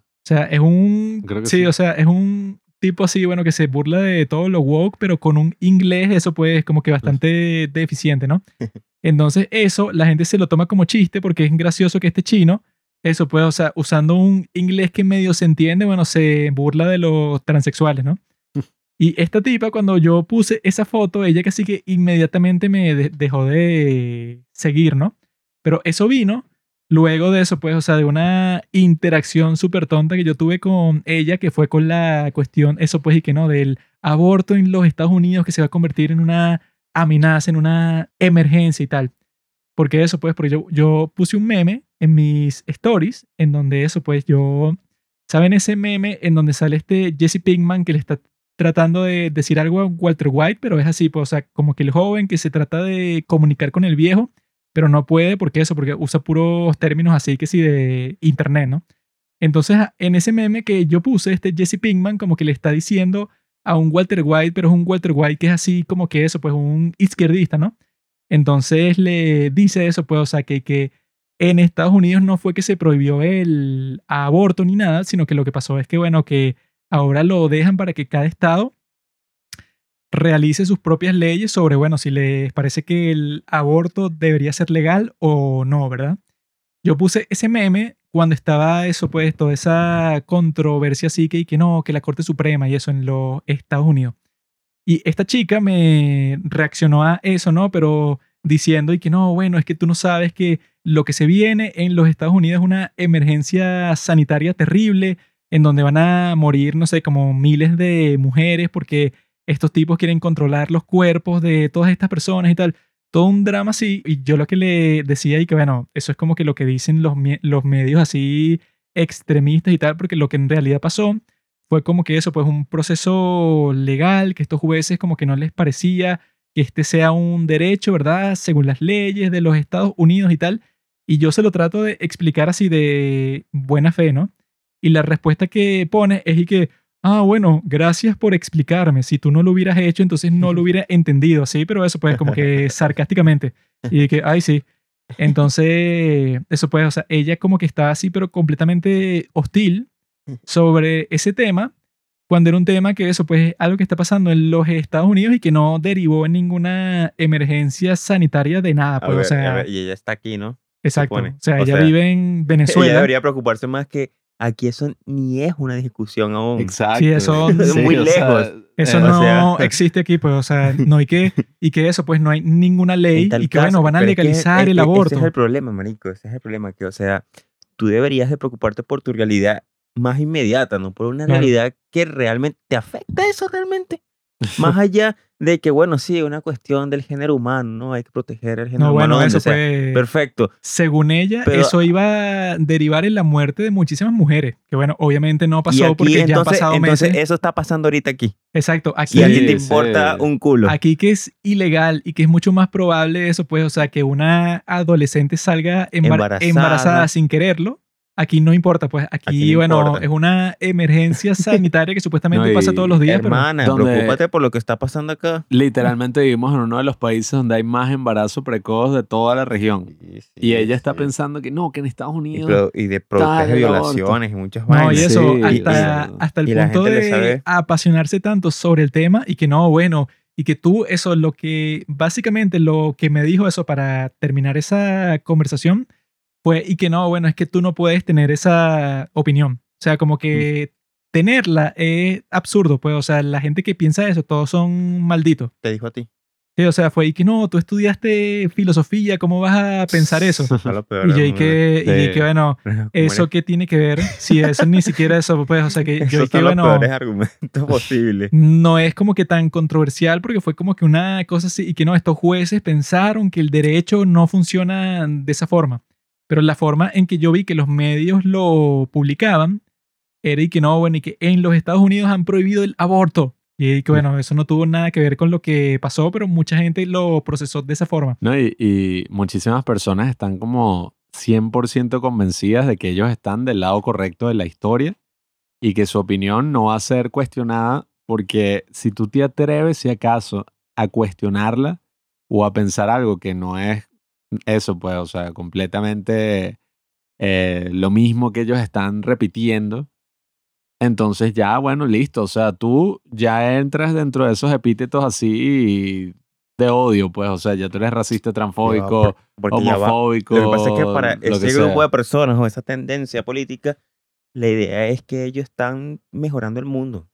Sí. Y cualquier cosa que se oponga a eso es oponerse a la mejora del mundo. ¿Y cómo tú te puedes oponer a mejorar el mundo? Entonces tú quedas como el tipo más Claro, desgraciado, el Sí. villano que está en contra de todo lo bueno. inmoral. O sea, por Dios, ¿cómo vas a, cómo que- vas a negar el derecho a tales mujeres? O Sí, o tales sea, cosas? eso era básicamente lo que decía. Y yo ahí que, bueno, nadie ha sido negado de ningún de- derecho, sino que toda la controversia es que si eso en realidad existió como ley. Y los tipos dijeron que no. Y eso, pues el debate que viene en el futuro es ver eso, pues, o sea, si ellos tenían razón o qué fue lo que pasó. Pero eso fue que no, bueno, pero tú no puedes pensar eso porque no tiene sentido. Y bueno, y la gente que piensa eso está en contra de los derechos de las mujeres en todas partes. Y yo, y que bueno, claro, si yo pienso algo como que tan extremo, que eso puede, o sea, que yo voy a pensar y que no, todas las personas que no piensan exactamente esto, no, bueno, eso pues, como tú dijiste, pues, y que no, están en contra de las mejoras del mundo y que bueno, sí. O sea, que, que entonces tú, son... solo tú tienes No, la razón ahí- entonces. Ahí, lo que se hace evidente es un discurso de superioridad moral. claro. Sí. ¿Me entiendes? Y coño, frente a eso, es difícil afrontarlo. Es que Te sí, jodiste, Porque en todas las circunstancias tú eres un tipo malo. Mm. O sea, cualquier cosa que tú digas, eres un tipo detestable. claro. Entonces, coño, ¿cómo tú conversas con una persona que tiene esa creencia de ser superiormente moral? No, sí, ti y- como un tipo que eres malo. Y es como una creencia hasta separatista en el sentido de que siempre se busca crear una narrativa de nosotros contra ellos. O sea, siempre es una cuestión de que no, estamos los que del lado eso, pues bondadoso, del lado virtuoso, que queremos es el bienestar, o sea, somos humanistas, queremos el bien de la humanidad. Y están los del otro lado que no, esos son de un sistema corrupto que destruye el planeta, que quiere lo peor para todos, que quiere, no sé, agarrar a las mujeres y meterlas dentro del patriarcado y traer todas las atrocidades de la historia. Es como que, mira, o sea, el mundo nunca funciona así en una narrativa de eso. Pues, o sea, la única, el- o sea, el único momento en que eso es verdad es cuando vivimos en una guerra o cuando estamos en un momento y así. esto es una guerra cultural. Toda la gente que Ah. esté del lado opuesto tiene que ser totalmente aniquilada sin que tengan Bueno, derecho a, pro- la- a protesta. La cosa es que uno no debería pensar así, pues, o sea, que ese es todo el tema. Porque, coño, si a mí no me gusta de que pongan a X actriz en la sirenita, entonces yo ahora, mira, No, bueno, eso sea, puede, o sea, pueden usar eso, puede misógino, fascista, racista y tal. ¿Por qué? Porque tú dijiste que no te parece que pongan a una actriz negra como eso, puede, o sea, que te parece forzado que sea ella la que interprete a la sirenita. Y ahí que, bueno, que si el tema más Hermano. banal del mundo, Por favor. pero y que no, entonces tú por decir eso eres un maldito racista y que, bueno, sí, claro, o sea, ¿no? solo Y- por eso. Y es un fastidio, porque entonces las otras personas, entonces lo que hacen es decir, que, ah, este- que esa gente es progre. Y tú eres un progre, tú eres no sé qué, qué, tú eres un socialista, eres Y un son progre. O sea, se ponen como que utilizar Sí, todas esas pero es cosas que de hay un dividir. antagonismo ahí fastidioso. Sí. Al final es como una discusión, bueno. Pero eso, si ves los comentarios de esa publicación, son puros tipos que eso, que se lanzan un discurso, pues, o sea, como, como que un párrafo, pero como de eso 20 está líneas. hecho. Y que, no, bueno, es que por durante todos los siglos de la hecho. historia, el hombre blanco heterosexual ha sido el que domina. Y yo, ¿y qué historia de dónde? Porque eso, técnicamente, eso pues depende de la región geográfica que te encuentres, ha sido totalmente diferente. O sea, eso pues si vives en Asia, bueno, no sé, fue que si Genghis Khan, el tipo que, bueno, que conquistó toda la zona y el tipo no es blanco ni nada y el tipo, bueno, mató a millones de personas para conseguir su imperio. Exacto. Entonces sí. que tú digas y que el hombre blanco durante toda la historia siempre ha sido el que domina, y que bueno, bajo qué periodo, o sea, sobre quién estás hablando, porque eso nunca ha sido de esa forma. No, a mí, a mí- a mí- a mí lo que me da risa es cuando equiparan esta situación, digamos, actual con situaciones del pasado. Tipo, no, estamos terrible, estamos realmente mal, eh, como en los tiempos de la esclavitud. Y Sí, tú sí. dices, wow, Y no, realmente que estás diciendo eso. Entonces, nada- todo lo que, Eso, sí. lo que ha cambiado la realidad Eso y todos los, lo- lo- lo- lo- los Este privilegios, como los Hitler. beneficios que tienen ahora las, las personas negras, qué sé yo. O sea, las cosas han y cambiado que bastante. nada ha cambiado desde entonces. Y no, estamos peor. y que Estamos, estamos en el punto Unidos- más, más, más maldito de los Estados Unidos Estados o de Unidos ha la humanidad. retrocedido 500 años en la historia. Ah, bueno, sí. Es Y como la que- que gente, la es gente- como la gente, bueno, que esto es, es bastante, Ahora, lo de bastante obvio. ¿te acuerdas lo de Colombia que nosotros nos burlamos? ¿Qué cosa? Y eh, por primera vez en 200, no sé qué cuántos Mm. años, se viene un cambio en Colombia cuando Así ganó que Petro. que es el marico, a la sí, mierda. primer presidente Pero es izquierdista que que... es- esos discursos, Sí. cuando, cuando tú ves un discurso así, es una vaina peligrosa. Claro, te pasas De toda facto. la historia por el culo. Es de claro. facto, porque tú estás tratando de reiniciar todo. O Sí, sea, no, estás que tratando de implantar algo totalmente nuevo. ¿Y cómo es eso? weón? ¿Cómo tú de la nada te vas a sacar algo nuevo que va a ser Ahora perfecto y va a ser lo mejor que haya pasado hasta ahora? No, y ¿Por que qué? toda la historia ha sido una mierda hasta Petro. Todo lo otro no sirvió de nada. No, bueno, eh, marico, fue el discurso de Chávez acá. Sí, es que lo- eso es lo que da como más, no sé, o sea, impotencia a veces que uno dice como que, bueno, están cometiendo los mismos errores que uno vio en su propio Y país. que son muy repetidos, en, en- que Sí, se han visto sea, en muchas partes, porque no fue solamente en Venezuela. Claro. Hay muchísimos casos que utilizaron la misma lógica y que terminaron los, tuvieron los mismos resultados que lo que Sí, por lo menos estamos sea- teniendo nosotros. Entonces, coño, Claro. marico, date cuenta, o sea, estudia un poco de No, y- historia y, y- ve cómo funcionan las vainas. Y entonces se ponen a hablar de unos privilegios y que no, es que eso, tú eres un hombre blanco, tú estás acostumbrado a una vida de ¿Privilegio lujo. Y yo y que, en Venezuela. marico, yo vivo en Venezuela, No, o sea, tú tienes yo un vi o sea, el que- privilegio más que más yo. coñetado. Sí, Yo o que ha tienes privilegio. salido como mil publicaciones así y que eso, no, tú vivas donde vivas, no importa. Tú has sido privilegiado solo por tener el color de piel blanca, porque hay sitios en donde solo por ser blanco tú eres parte de, no sé, como que de, de una clase social en donde es estás por encima de todos los demás y que bueno, eso pues es distinto con cada país. Por eso es que es chistoso que, que no, bueno, eso pues, todos esos términos, o sea, yo creo que ahí es donde se ve el punto súper claro. Cuando es y que, bueno, se refieren a la gente blanca de sitios como México y que white chicans. Y que no, claro, porque tú por ser blanco como que no ves los problemas del racismo dentro de México. O bueno, white suelan, también lo dicen. Ojo, ojo, yo sí creo que existe ese tipo de personas que viven en burbujas. Y eso existe en Claro, lados. No, eso puede, o sea, sí, eso puede ser que tú vivas tamaño. en burbuja, pero porque tienes mucho dinero, Exacto. quizá. Pero no porque tu, porque tu piel sea blanca, lo que sí pasaba en los Estados Unidos, que si los años esos 40, 50, que eso puede, o sea, que los negros viven en cierta zona y los blancos en otro, y no se cruzan nunca porque la idea es que estén completamente separados. No, y eso aquí... Ahora, esta cuestión de la piel es, va, se ra- radica más cuando tú consideras por lo menos a una persona de distinto color de piel inferior a ti por Claro. solamente por el color de piel. Y yo creo que eso ya es, bueno, el que crea eso ahorita es bastante estúpido, realmente. O sea, yo lo dije al principio, pero era en broma. pero es bastante estúpido. Entonces, a partir de ahí, todos somos iguales. No, es que eso. Échale bola. O sea. Y Sí. es una lucha, porque a ver, la, la, la vida es una lucha. Es una lucha de poder y donde yo me voy a tratar de imponer sobre ti. Ahora, Y- que esa no, imposición sea anularte completamente, eh, eh, es el problema. es que- es que Pero si yo dejo que tú puedas vivir y bueno, que en, en la medida de tus capacidades tú me puedas hacer frente a mí, está perfecto. Pero ahora de que porque tú eres negro, yo soy blanco y vaina, somos totalmente distintos, tú tienes privilegios, yo no los tengo, tú los... Ah, bueno, es que yo lo que pienso es que eso en cada país de Latinoamérica debe ser distinto, pues. O sea, que eso puede, o sea, que los tipos en un sitio, como que ellos, eh, no sé, como que tienen interacciones todo el tiempo con esta clase social, con esta raza, o tienen como que el privilegio de no sé qué cosa. O sea, eso, todas las sociedades se van a construir de forma distinta, pero la gente lo que hace es que toma como que el contexto de los Estados Unidos y lo aplica a su propio país o lo aplica a eso pues que sea Latinoamérica entera para decir cosas así que son bastante simples pues y que no, bueno, los blancos heterosexuales han gobernado el mundo por toda la historia. Cuando eso pues yo no sé cómo funciona el mundo, no sé, en Argentina, pero eso pues, o sea, que ellos deben tener su propia historia y las propias razones que tienen, no sé, porque los ricos viven en esta parte de la ciudad y como que la gente asocia ciertos comportamientos para cierta parte de la población. O sea, como que en todas partes van a tener así sus prejuicios y tal. Pero eso, pues, o sea, la gente floja, que como que no le importa mucho como que cuáles son esos prejuicios que tienen en los sitios en, en donde viven. Entonces lo que hacen es que ven las cosas de internet. O ven así, pues, o sea, como que las redes sociales o en las películas y series y tal, y aplican eso exactamente a donde viven.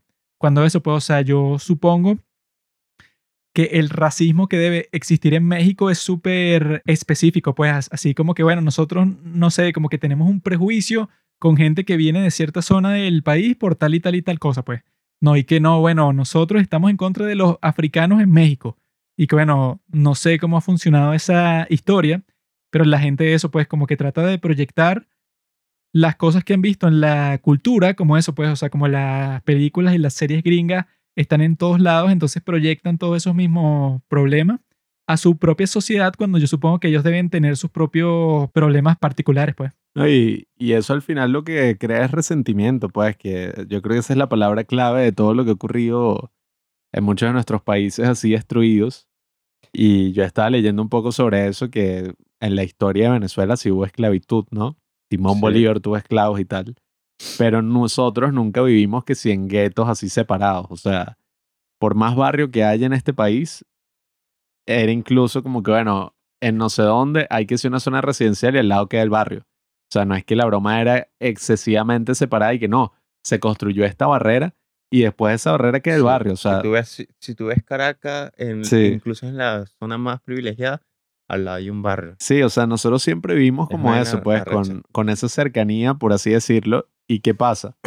Una vez llegan estos regímenes al poder o llegan como que todos estos, no sé, indeseables, todas estas narrativas, lo que hacen es que buscan sacar el resentimiento de todas partes. Entonces, eventualmente, el tema de la raza, eso ocurrió en nuestro país, pues, específicamente.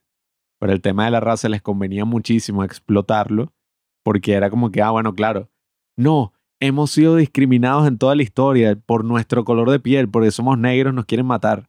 Y, ¿qué coño? O sea, ¿qué estás hablando? Y, no, porque somos pobres, porque somos esto, porque somos lo otro. Entonces crean un gran resentimiento en la sociedad. Ah, bueno, eso pues como la Y le dan como esa candidata seguridad a la esta vicepresidenta esa, la de Colombia. Colombia, que ella y que no, la abuela de mi abuela era esclava. Entonces yo hasta el día de hoy siento como que las consecuencias de eso. Yo y que, Ah, mira, pendeja. O sea, si cualquier persona del mundo se pone con eso, entonces nadie progresa nunca, ¿no? porque si tú te pones y que no, bueno, no la abuela de tu abuela, pero no sé eso, pues, o sea, tu Mi mamá es drogadicta. ¿no? abuela nada más. Y que no, bueno, ella, no sé, como que la pasó muy mal, fue pobre, su esposo le pegaba, sufrió muchísimo. Entonces cualquier persona del mundo podría sacar su historia familiar, eso pues, o sea, de cualquier problema que tuvo su familia en toda la historia.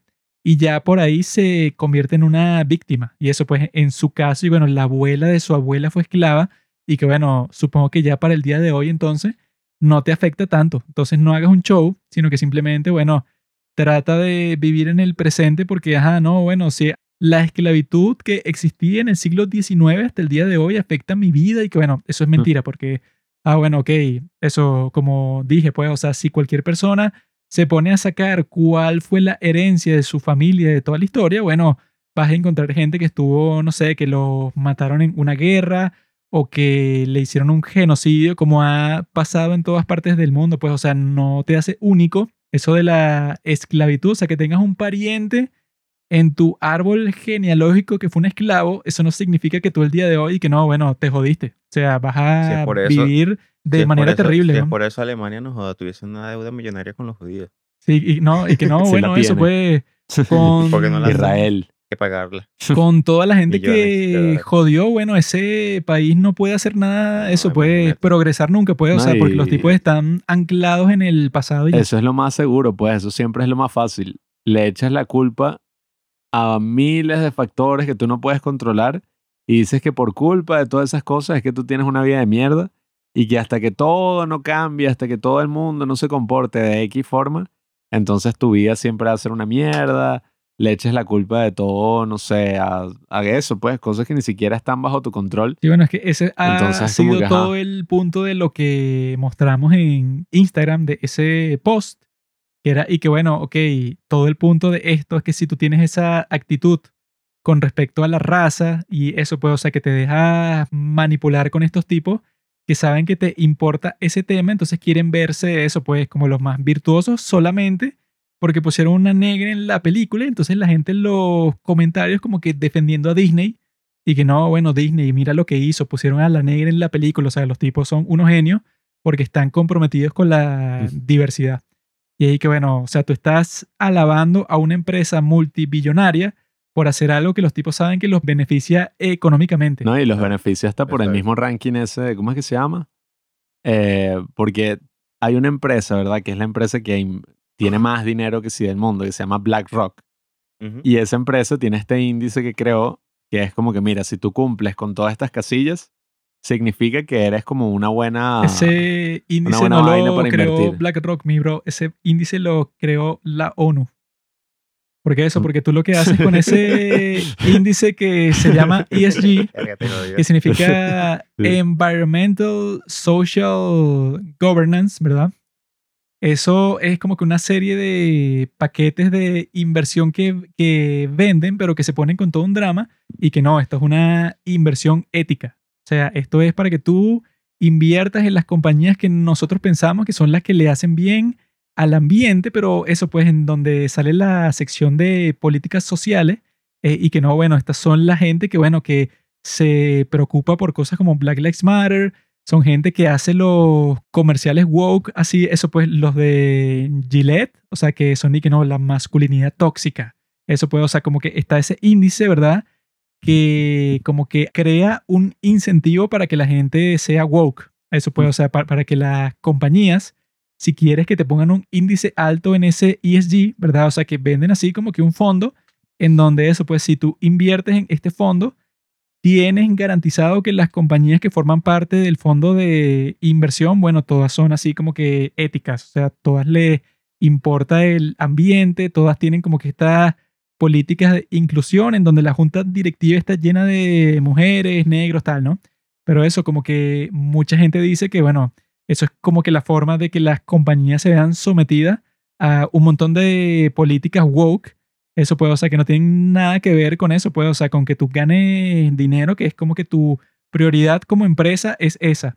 Pero hay un montón de gente que, que no, bueno, eso pues tú tienes que seguir todas estas políticas de este índice que surge eso pues como si fuera algo neutral, cuando en realidad eso pues y que no, bueno, eso te sube mucho los puntos del índice si tú, no sé, como que haces un comercial sobre cómo Black Lives Matter ha sido eso, pues el cambio más significativo de la historia del mundo y que eso, pues, o sea, que, que hay compañías como ExxonMobil o eso, pues, como Chevron, que los tipos son compañías en donde venden petróleo y tienen el índice más alto que Tesla.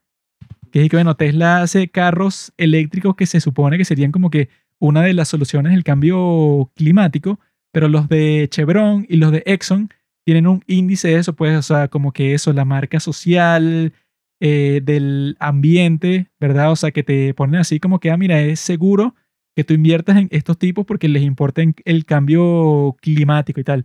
Cuando en realidad los tipos como que usan un montón de mafias, pues, o sea, los tipos son expertos en que parezca que los tipos no están contaminando o que hacen lo que pueden para no contaminar tanto, cuando si eres una empresa que vende petróleo, es imposible, pues. O sea, ya tú por vender petróleo contamina. Entonces, eso puede, o sea, que la gente... Eso era lo que yo estaba conversando con uno de los seguidores de los padres del cine que me pasó eso, pues unos mensajes en donde estábamos conversando ahí sobre ese tema y que él no entendía y que, bueno, ¿por qué coño todas estas empresas parece que les importan muchísimo los intereses que sí eso, pues de la comunidad LGBTIQ y tal, cuando son una minoría tan pequeña, ¿por qué les importa tanto? Entonces eso, pues yo le dije que, bueno, claro, porque estos tipos en, Wall Street saben que si este índice, o sea, si el puntaje en este índice es alto, entonces un montón de gente va a invertir en su empresa porque ellos piensan que, bueno, que los tipos eso les importa mucho el ambiente o estos temas sociales, que eso, lo, lo que te sube el puntaje, que eso es lo raro, es si tú tienes una perspectiva de los temas sociales que suele ser de izquierda, pues. O sea, que tú haces un comercial contra la masculinidad tóxica o que tú, eso, pues, dices que los negros, bueno, el día de hoy están más oprimidos que nunca en la historia, pues. O sea, como que es muy raro que exista una medida así cuando se ve que es completamente política, pues.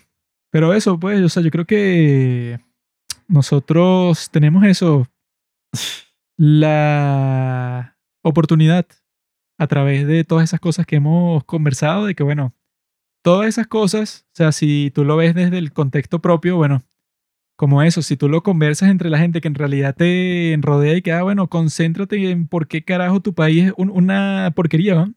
Eso pues, porque nosotros tenemos seguidores que han dejado de ser seguidores porque los tipos, eso, no sé, se frustraron con alguna publicación o algún capítulo y tal. Cuando los tipos viven, no sé, en Argentina.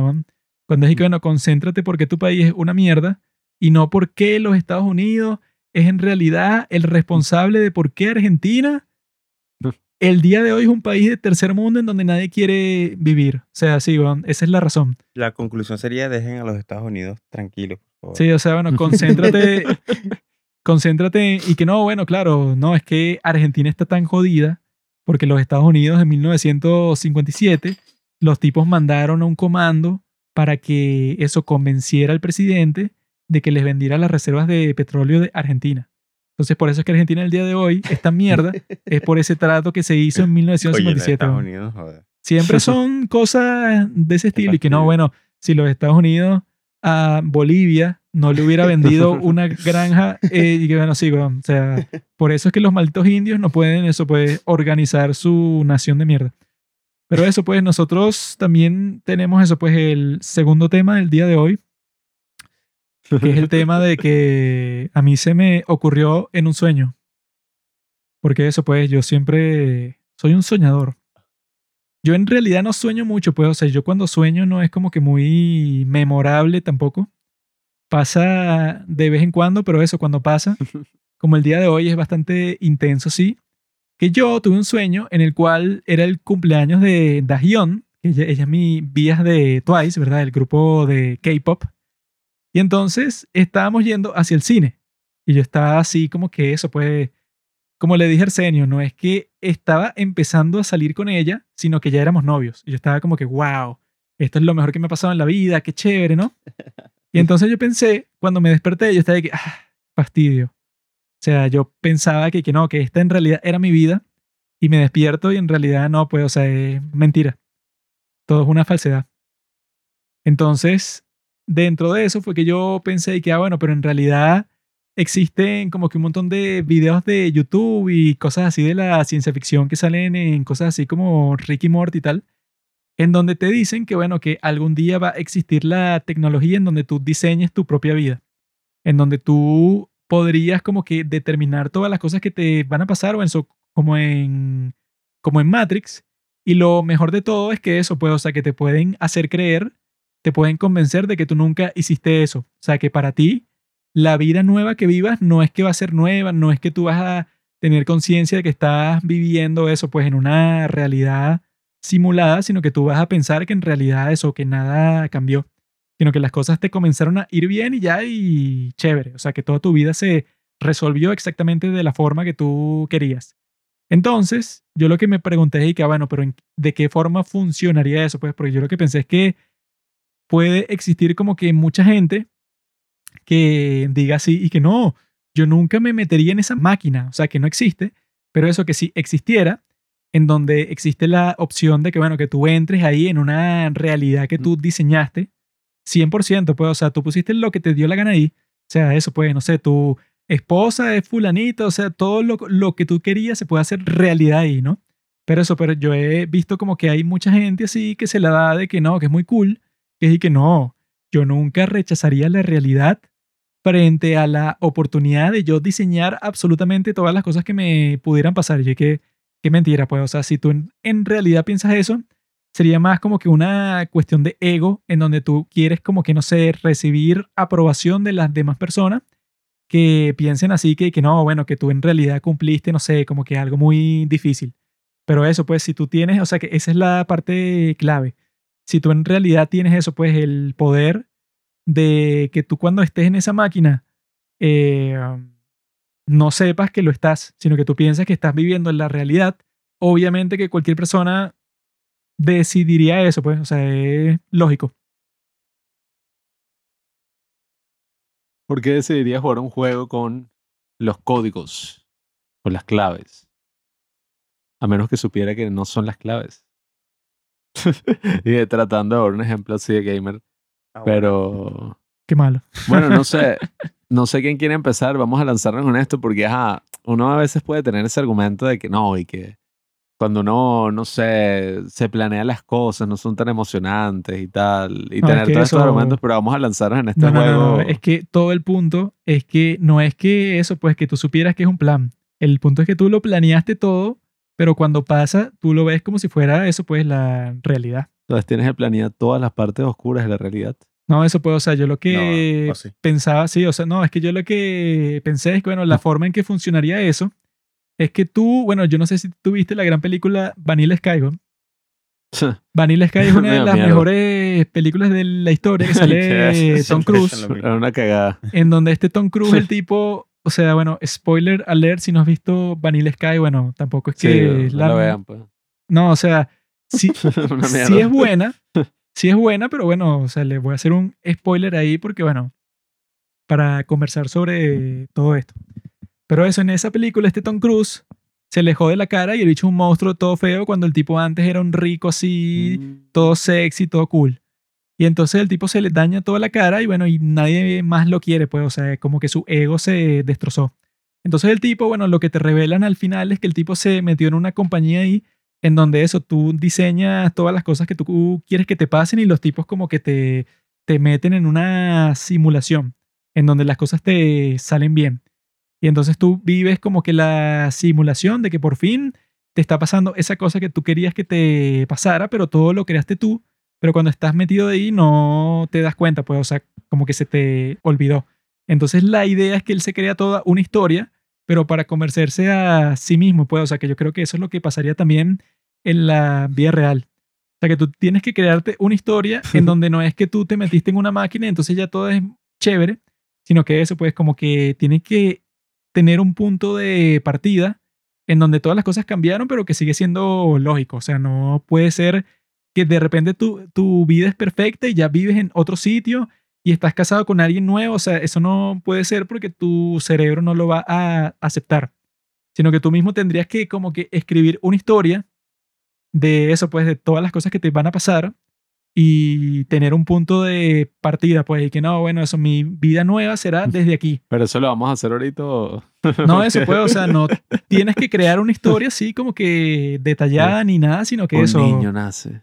Si tú eso, digamos que tú quieres, no sé, ser pintor en Francia, entonces eso, ponte que tú dices y que, ah, bueno, entonces yo quiero que mi, que mi memoria comience desde que yo cumplí 20 años, entonces llegó un tipo de Francia que me dije que, ah, mira, me gusta mucho tu dibujo, entonces ven conmigo para Francia, Verga. por ejemplo. Ok. Entonces tú creaste como que una historia, pero que tenga sentido para ti.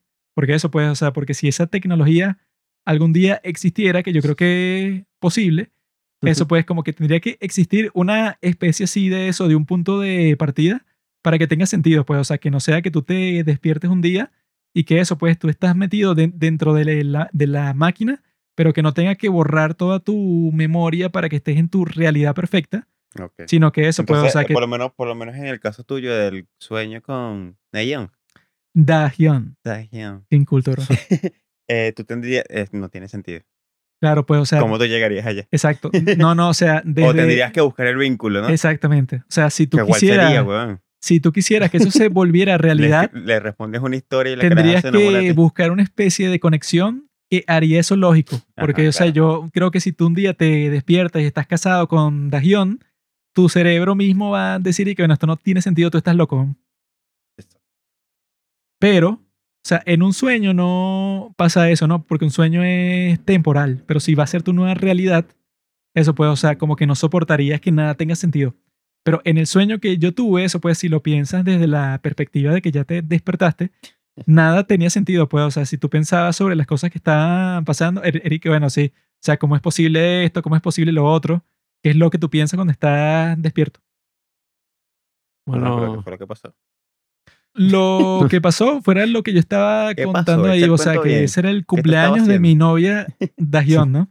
Entonces, por alguna razón, estábamos yendo al cine. pero ya, ¿ese es tu vida soñado o este es el sueño? Este es, el- este es el sueño que tuve hoy. El sueño real. Estábamos yendo al cine, ¿no? Entonces, por alguna razón, la película que íbamos a ver en el cine la estaban pasando en el taxi ¿Y qué hacia el película cine. era? No sé. Ok. La estaban pasando en el taxi hacia el cine, ¿no? Entonces, eso no tiene sentido, ¿verdad? O sea, tú lo piensas y bueno, ¿por qué estaría pasando la película que vas a ver en el camino a donde la vas a ver? No, no tiene sentido, Ninguno. pero tenía sentido dentro del sueño. Entonces yo viendo eso, ¿verdad? Eh, como que hubo un momento raro en donde estábamos atascados en el tráfico. Entonces Dahyun dijo que ella iba a salir del carro e ir caminando para el cine porque Lo eso... dijo en español. No, no, no. Es que tú no entiendes. La comunicación en los sueños no tiene ningún lenguaje, sino que simplemente como que telepática, pues. Tú entiendes la hue- sí, es claro, o verdad. sea, o sea, tú entendiste verdad. por qué lo hizo, pero no te lo explicó, Sí, sino sí, que, ah, sí. bueno, chao. No, bueno, ¿Verdad que capaz, arrecho eso? capaz si hubo una no hay diálogo en comunicación. los sueños. Es como que, ah, ok. Los Sí, o sea, sueños es lo que uno como que lo- ya se fue por tal razón. Los como que lo exacto, o sea, tú lo, endi- entiendes completamente. Puedes decir que, ah, mira, ella se fue por esto, pero yo no Pero no hubo recuerdo y que, mira, yo me voy a ir porque resulta Sí, que. sí. No, o sea, Bueno, es que existió el fenómeno de que en el siglo XX muchísima gente soñaba en blanco y negro. Eso era súper común. Casi que todo el mundo soñaba en blanco y negro así en el siglo XX. Y cada vez se ha vuelto menos y menos y menos común precisamente porque ya no vemos películas y series en blanco y Claro, negro. la imagen que se tenía era de blanco y negro. Y se dice que eso pasaba porque el sueño tú lo construyes cuando te despiertas y lo empiezas a recordar. O sea, como que lo empiezas a procesar, por así decirlo. Mira, Nerd, lo importante no y es eso. construir. Lo importante es qué es lo que estaba pasando en este sueño. No tu experimento que hiciste en tu Ok. laboratorio, amigo. Dayon se fue al culo. Dahyun, nosotros estábamos atascados en el tráfico y ella no lo dijo, pero lo hizo. Es que, bueno, yo me voy pipí. para el cine porque estamos en el tráfico y hay que llegar a ver la película. ¿Y tú qué Ah. hiciste? ¿Te quedaste? Yo dije, ah, bueno, ok. Tonto. Yo me quedé ahí, ¿no?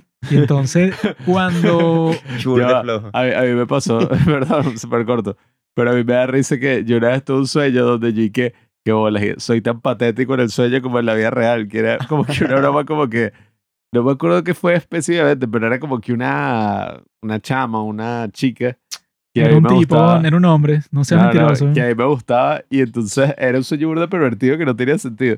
Pero era como que Coño, yo pasaba... sueños que son una locura. Bueno, yo pasaba por ahí, por la, o sea, por la puerta de mi casa y estaba ella como que desnuda y que ayúdame y que déjame pasar.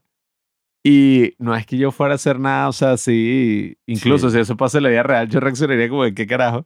Pero yo en el sueño estaba como que, no, vale, no, o sea, yo no te puedo dejar entrar, ¿qué diría mi familia? ¿Qué dirían mis padres? Y que no, quédate ahí, que chao, chao, y que vete, vete, vete. Y yo me desperté y que, oye, soy tan impotente en el sueño como en la vida real.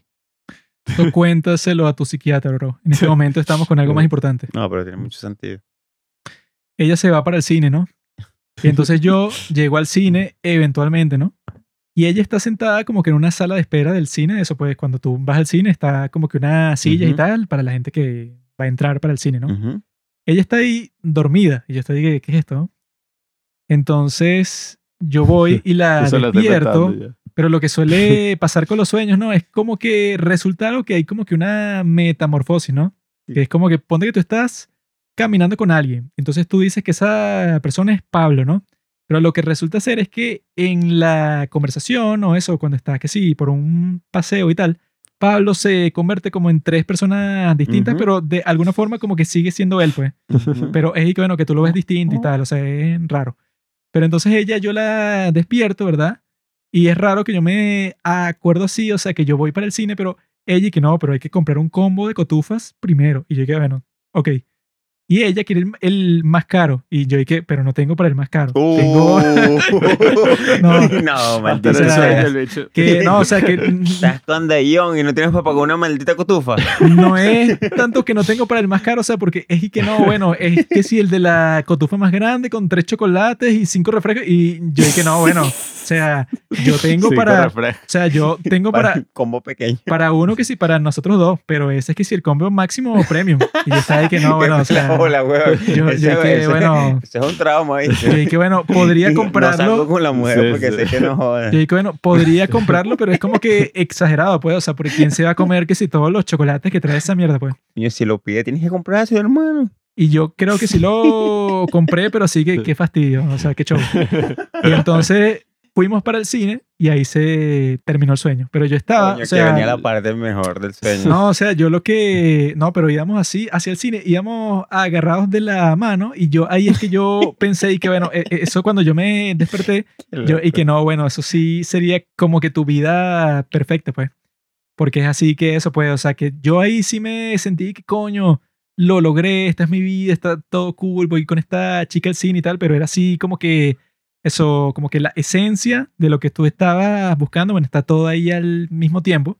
Y yo ahí fue que pensé que, bueno, si, o sea, yo, tú lo percibiste de esa forma. si yo pudiera diseñar mi vida y que, bueno, como Así. que la diseñaría en algo así, en un sueño que pasó eso casualmente, pues. Azaroso. Cuando uno no ha nacido, ¿verdad?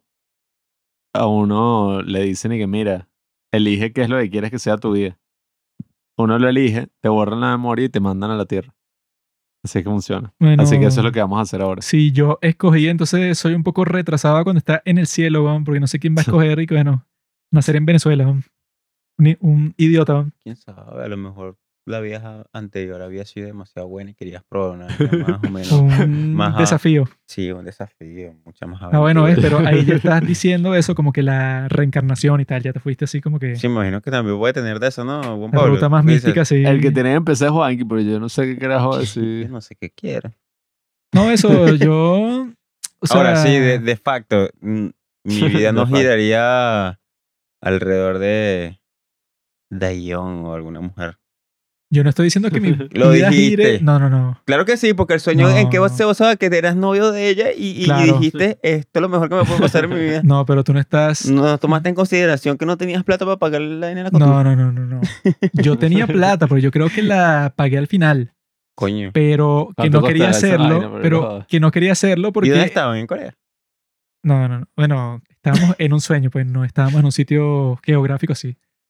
Ah, no, pero eso, o Claro, sea, pero lo del taxi no es aquí, nunca en la vida. no sé, no sé. Es un taxi de los sueños.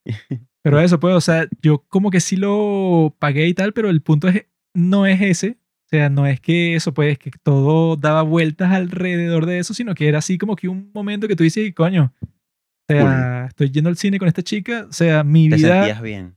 mi vida, o sea, si esto es posible, no puede ser terrible. O sea, tu vida tiene que ser cool. Claro, y tiene que haber un poco de cosas que la acompañen. Exacto, no es que tú de la nada eres novio de Dahyun, sino que, o sea, Coño, es Dayan. todo eso viene como que con una serie de condiciones. Que es la, la, la líder de Twice. No es la líder, Uh, pero es mi preferida. Pero eso pues, o sea, el... No es tanto de decir como que específicamente y bueno, cómo sería tu vida, sí, pero con todos los detalles del mundo, porque es muy, muy exagerado, sí. Sino eso, pues, o sea, como que cuál sería la forma que tú lo construirías para que te hiciera feliz. ¿Por qué eso? Porque yo lo que pensé pensando en eso y pensando en Vanilla Sky, que en ese el tipo como que crea una vida como que demasiado eh, simple, pues. Porque eso, él tiene el problema de que él quedó como un monstruo después de un accidente de, de tránsito. Entonces él piensa que, que no, bueno, si yo tengo exactamente la misma vida, eh, eso pues en una tecnología que no tiene límites porque tú podrías inventarte cualquier cosa. Pero el tipo es que no, bueno, si se me cura el rostro, entonces ya yo soy feliz. Y, y que bueno, bro, o sea, tú podrías meterle eso, pero al mismo tiempo podrías meterle cualquier cosa que se te ocurra en el mundo, pues. Entonces, eso puede, o sea, yo pienso que para que funcione, tendría que ser como que la historia, o sea, tú podrías escribir que si todo un libro de todas las cosas que tú quieres que te pasen en orden y todo, para que llegues como que a la cúspide de tu vida, pero que seas así como eso, pues, como que el elegido de la historia.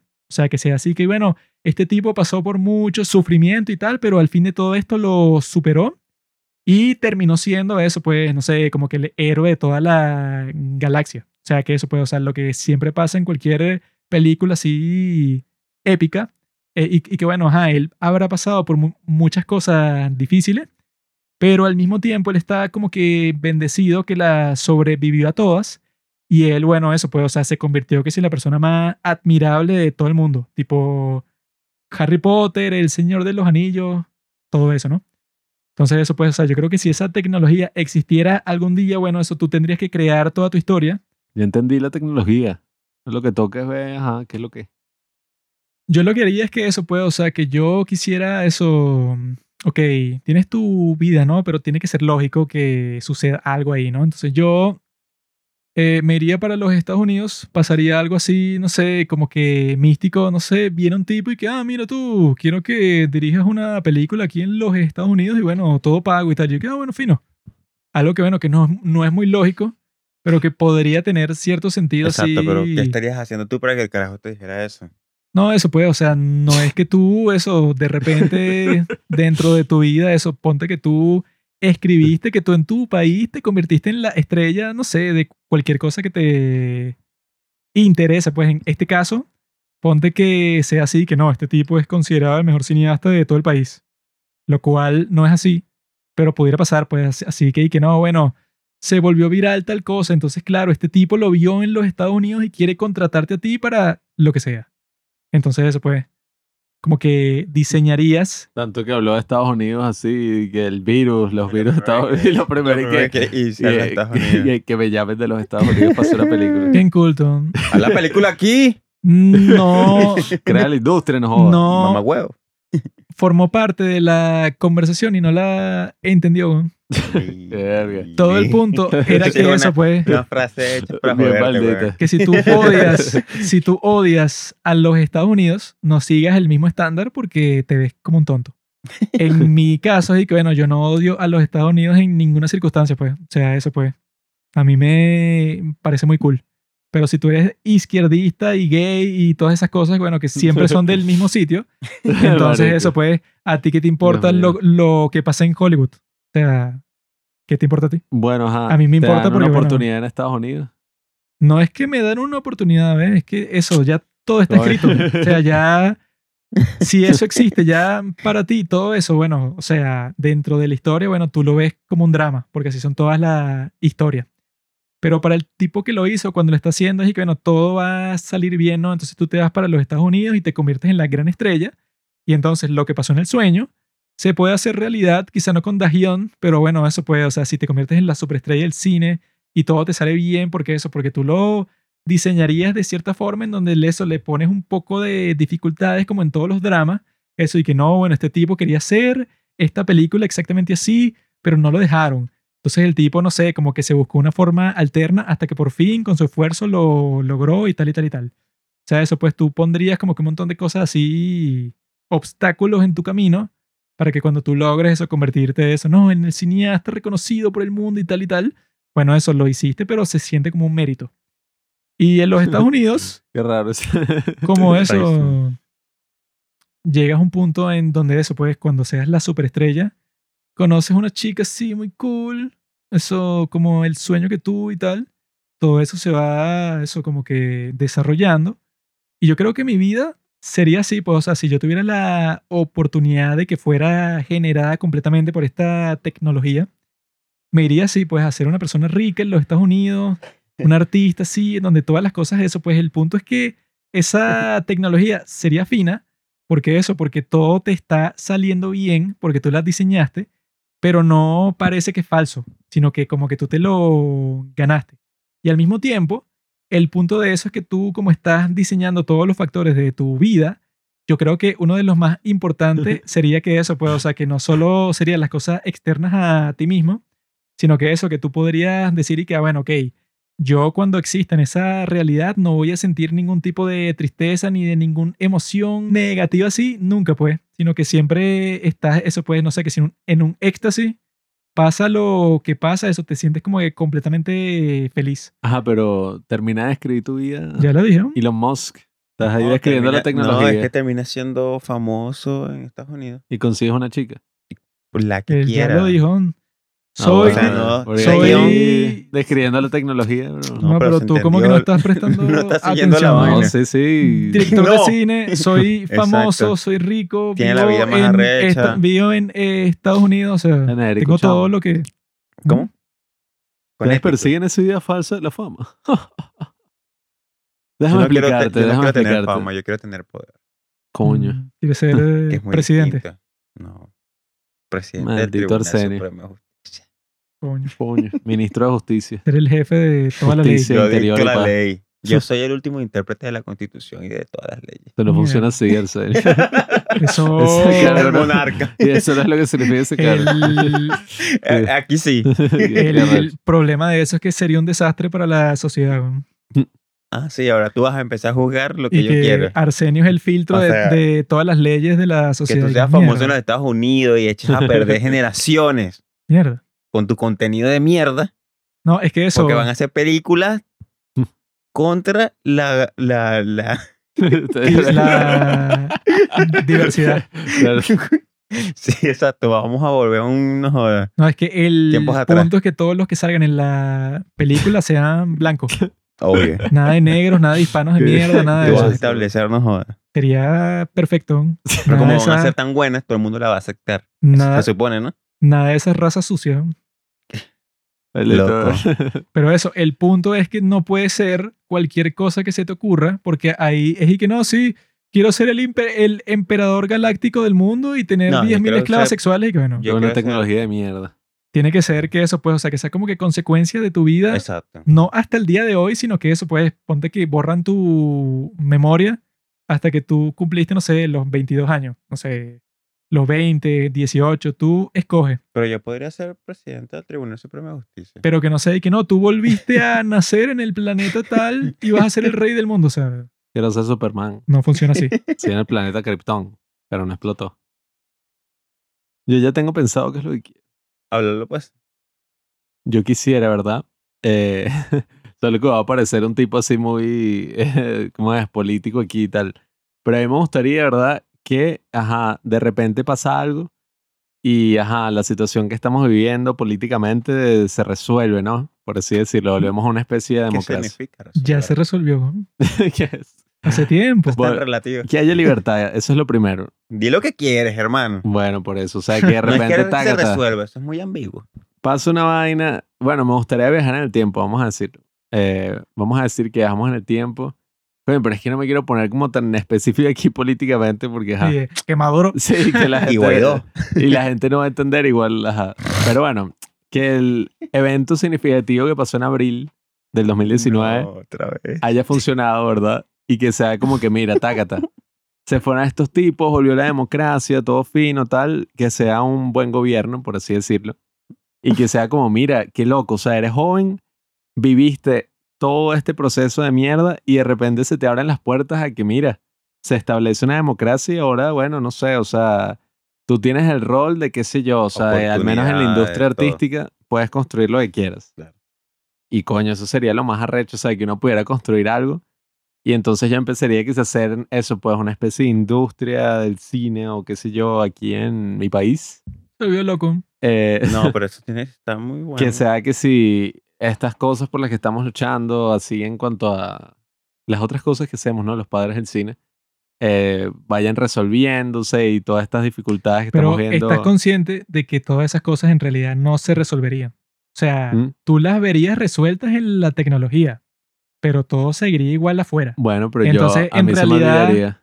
Ajá, pero, Bueno, pero eso no se trata. ajá, pues, claro. que pero- tú ideas la vaina. Pero en realidad no importa mucho qué es lo que le pasa a los demás.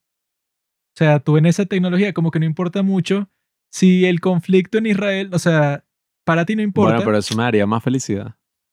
¿viste? Es que con es que tipos va, así marico. no Es- se puede hacer va, el es que- experimento. no, pero es que ya va. Por lo menos en el caso de él, ¿no? Quiere ser cineasta acá en Venezuela Sí, o sea, con un régimen eso. tal cual como el que está aquí. Creo que se le. O sea, presenciar eso mucho. No, no, también no. sería lo que mucho. acaba de decir es que no, se resuelven todos los otros problemas que vemos en la sociedad y tal. Y que bueno, Ah, bueno, ¿eso qué te importa a ti? ¿no? O sea, O está sea, no diciendo todos los problemas. O sea, que se resuelve que si... tu vida perfecta. ¿no? Una economía más o menos. No, que o sea, Bueno, es que no quiero ser tan... Es que, que la dije, marico. Maldito sea, no puede ser tan específico, pero me gustaría que el hospital, eh, o sea, que los hospitales así acá estuvieran finos y así como que el trabajo que yo haría, ¿verdad?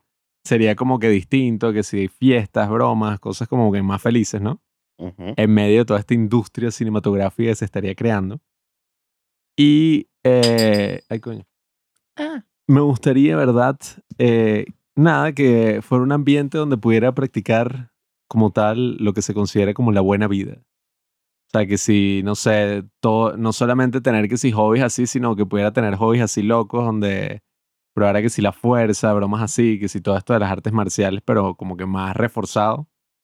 Eh, eso está un poco confuso, pero... Tú como que no estás usando la, Ya ya va, ya la potencia completa de esta tecnología. ¿no? Pero es que no me gustaría usarla tampoco. O sea, Pero es que quiere ya cosas más concretas.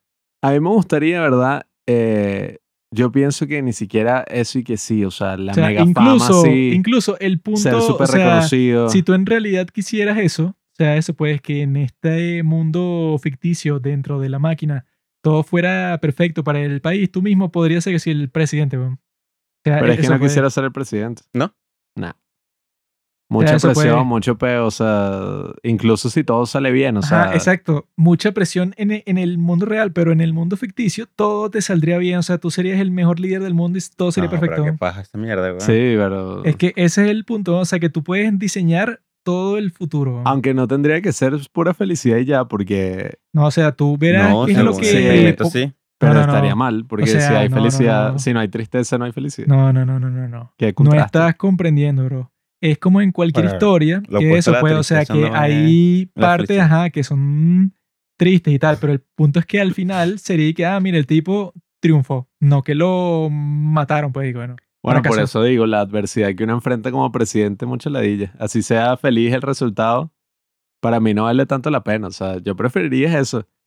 En ese camino artístico, seguir, ¿no? Y explorar eh, como que todo, no sé, los límites que tiene que si el cine, todas estas cosas, poder conseguir nuevas formas de expresión que nunca se hayan conseguido. Coño. Eh, o sea, que sea como que, mira, El genio. eh, no, o sea, que sea como que, coño, el tipo logró que si mostrar algo que nunca, no sé, no sé si nunca se había hecho, pero como que quizás eso, alcanzar nuevos límites en el cine y que sea una locura porque es el cine de un país que era que sea un país de mierda. Pero, o sea, fue tan arrecho una broma como lo de Corea, que sí, Corea del Sur. Sea, que fuera como que coño, o sea, tampoco es que esos tipos, el cine en realidad virtual, sino que coño, hacen unas películas que es algo que uno como que no ha visto, pues, en otro sitio.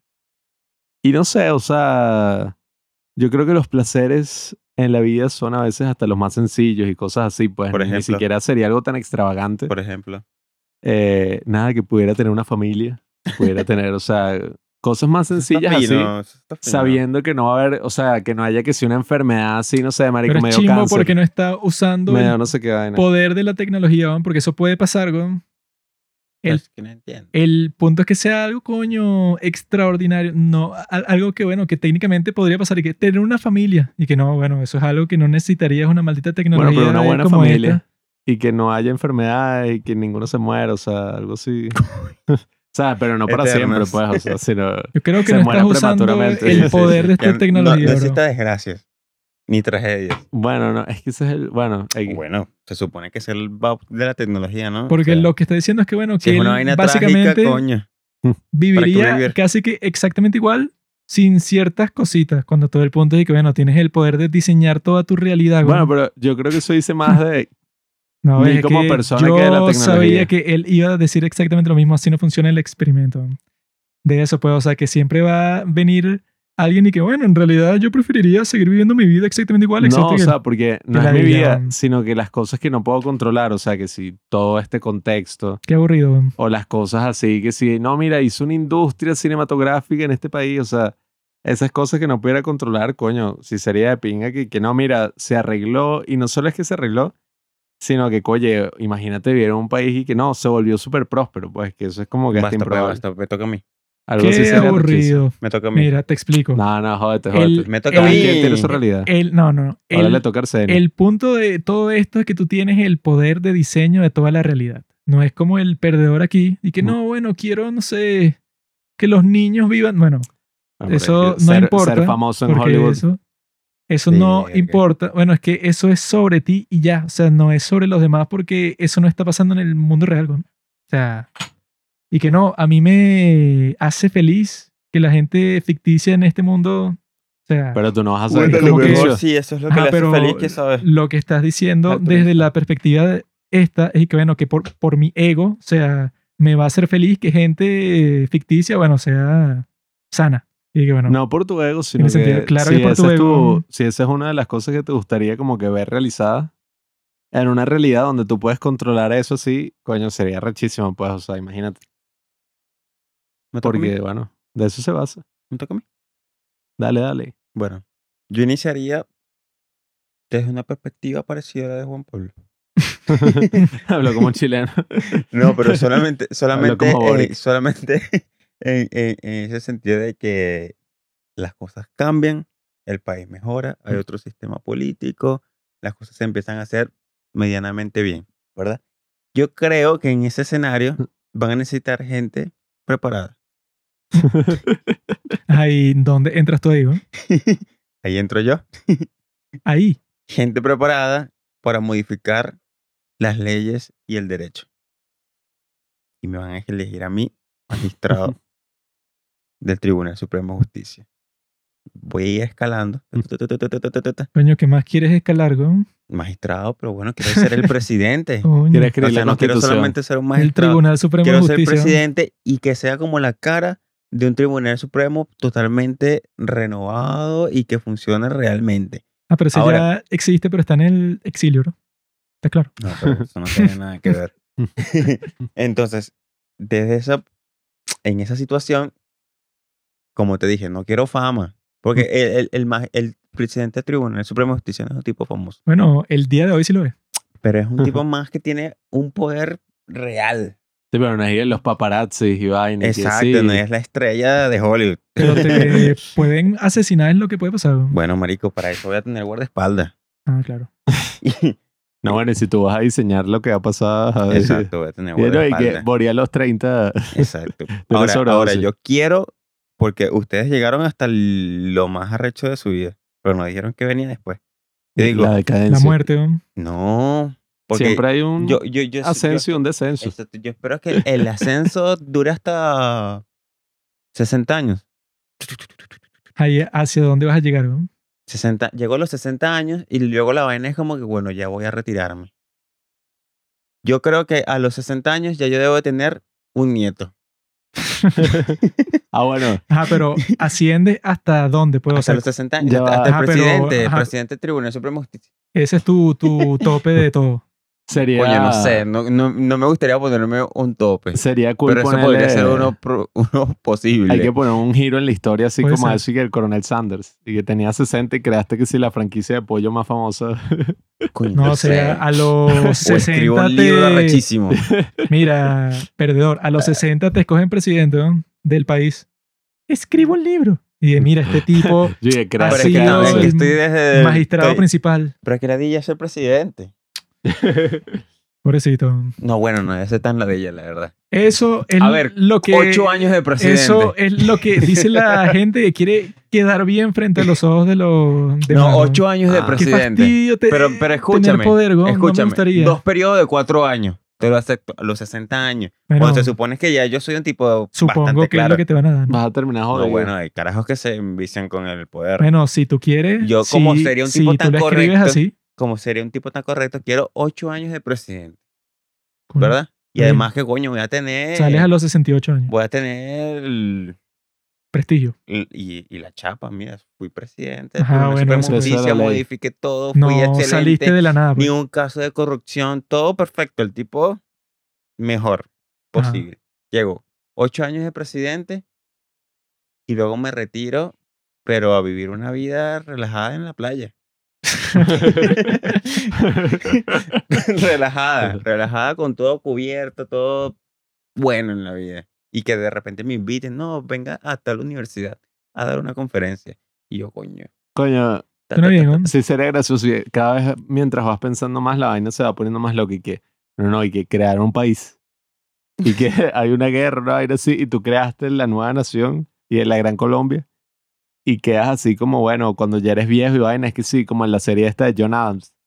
Que el bicho va así todo viejo y que, mira, este es el cuadro de la firma del acta de independencia. Y él y que, no, y que eh, eso no se veía así. y que se veía distinto y que mierda. y que qué arrecho. La vida más rockstar es la de Juan Carlos, ¿eh? Quiere ser estrella de Ah. Hollywood. No, es que bueno, nunca dijo nada de familia, nunca dijo nada de Conseguirse una jeva, Es una caraja Es asiática los- que esas son cosas que van a pasar naturalmente. ¿no? No, hay que. estás quiero- loco. ¿Tú quiero- crees que es fácil una familia? O sea, ¿En serio? para la gran mayoría del mundo es cuento. algo que pasa con eso, pues, Bueno, con pero los normal. pasos de la vida. Pero normalmente son familias No es algo extraordinario. Te a una vaina como Goodfellas. Y que va a tener a la jeva, la embarazada, va a tener los carajitos, pero va a estar muy metido en su carrera. Pero eso, pues, o sea, si tú lo diseñaste, bueno, o sea, llegaría el momento en donde pones los detalles, ¿no? Pero eso.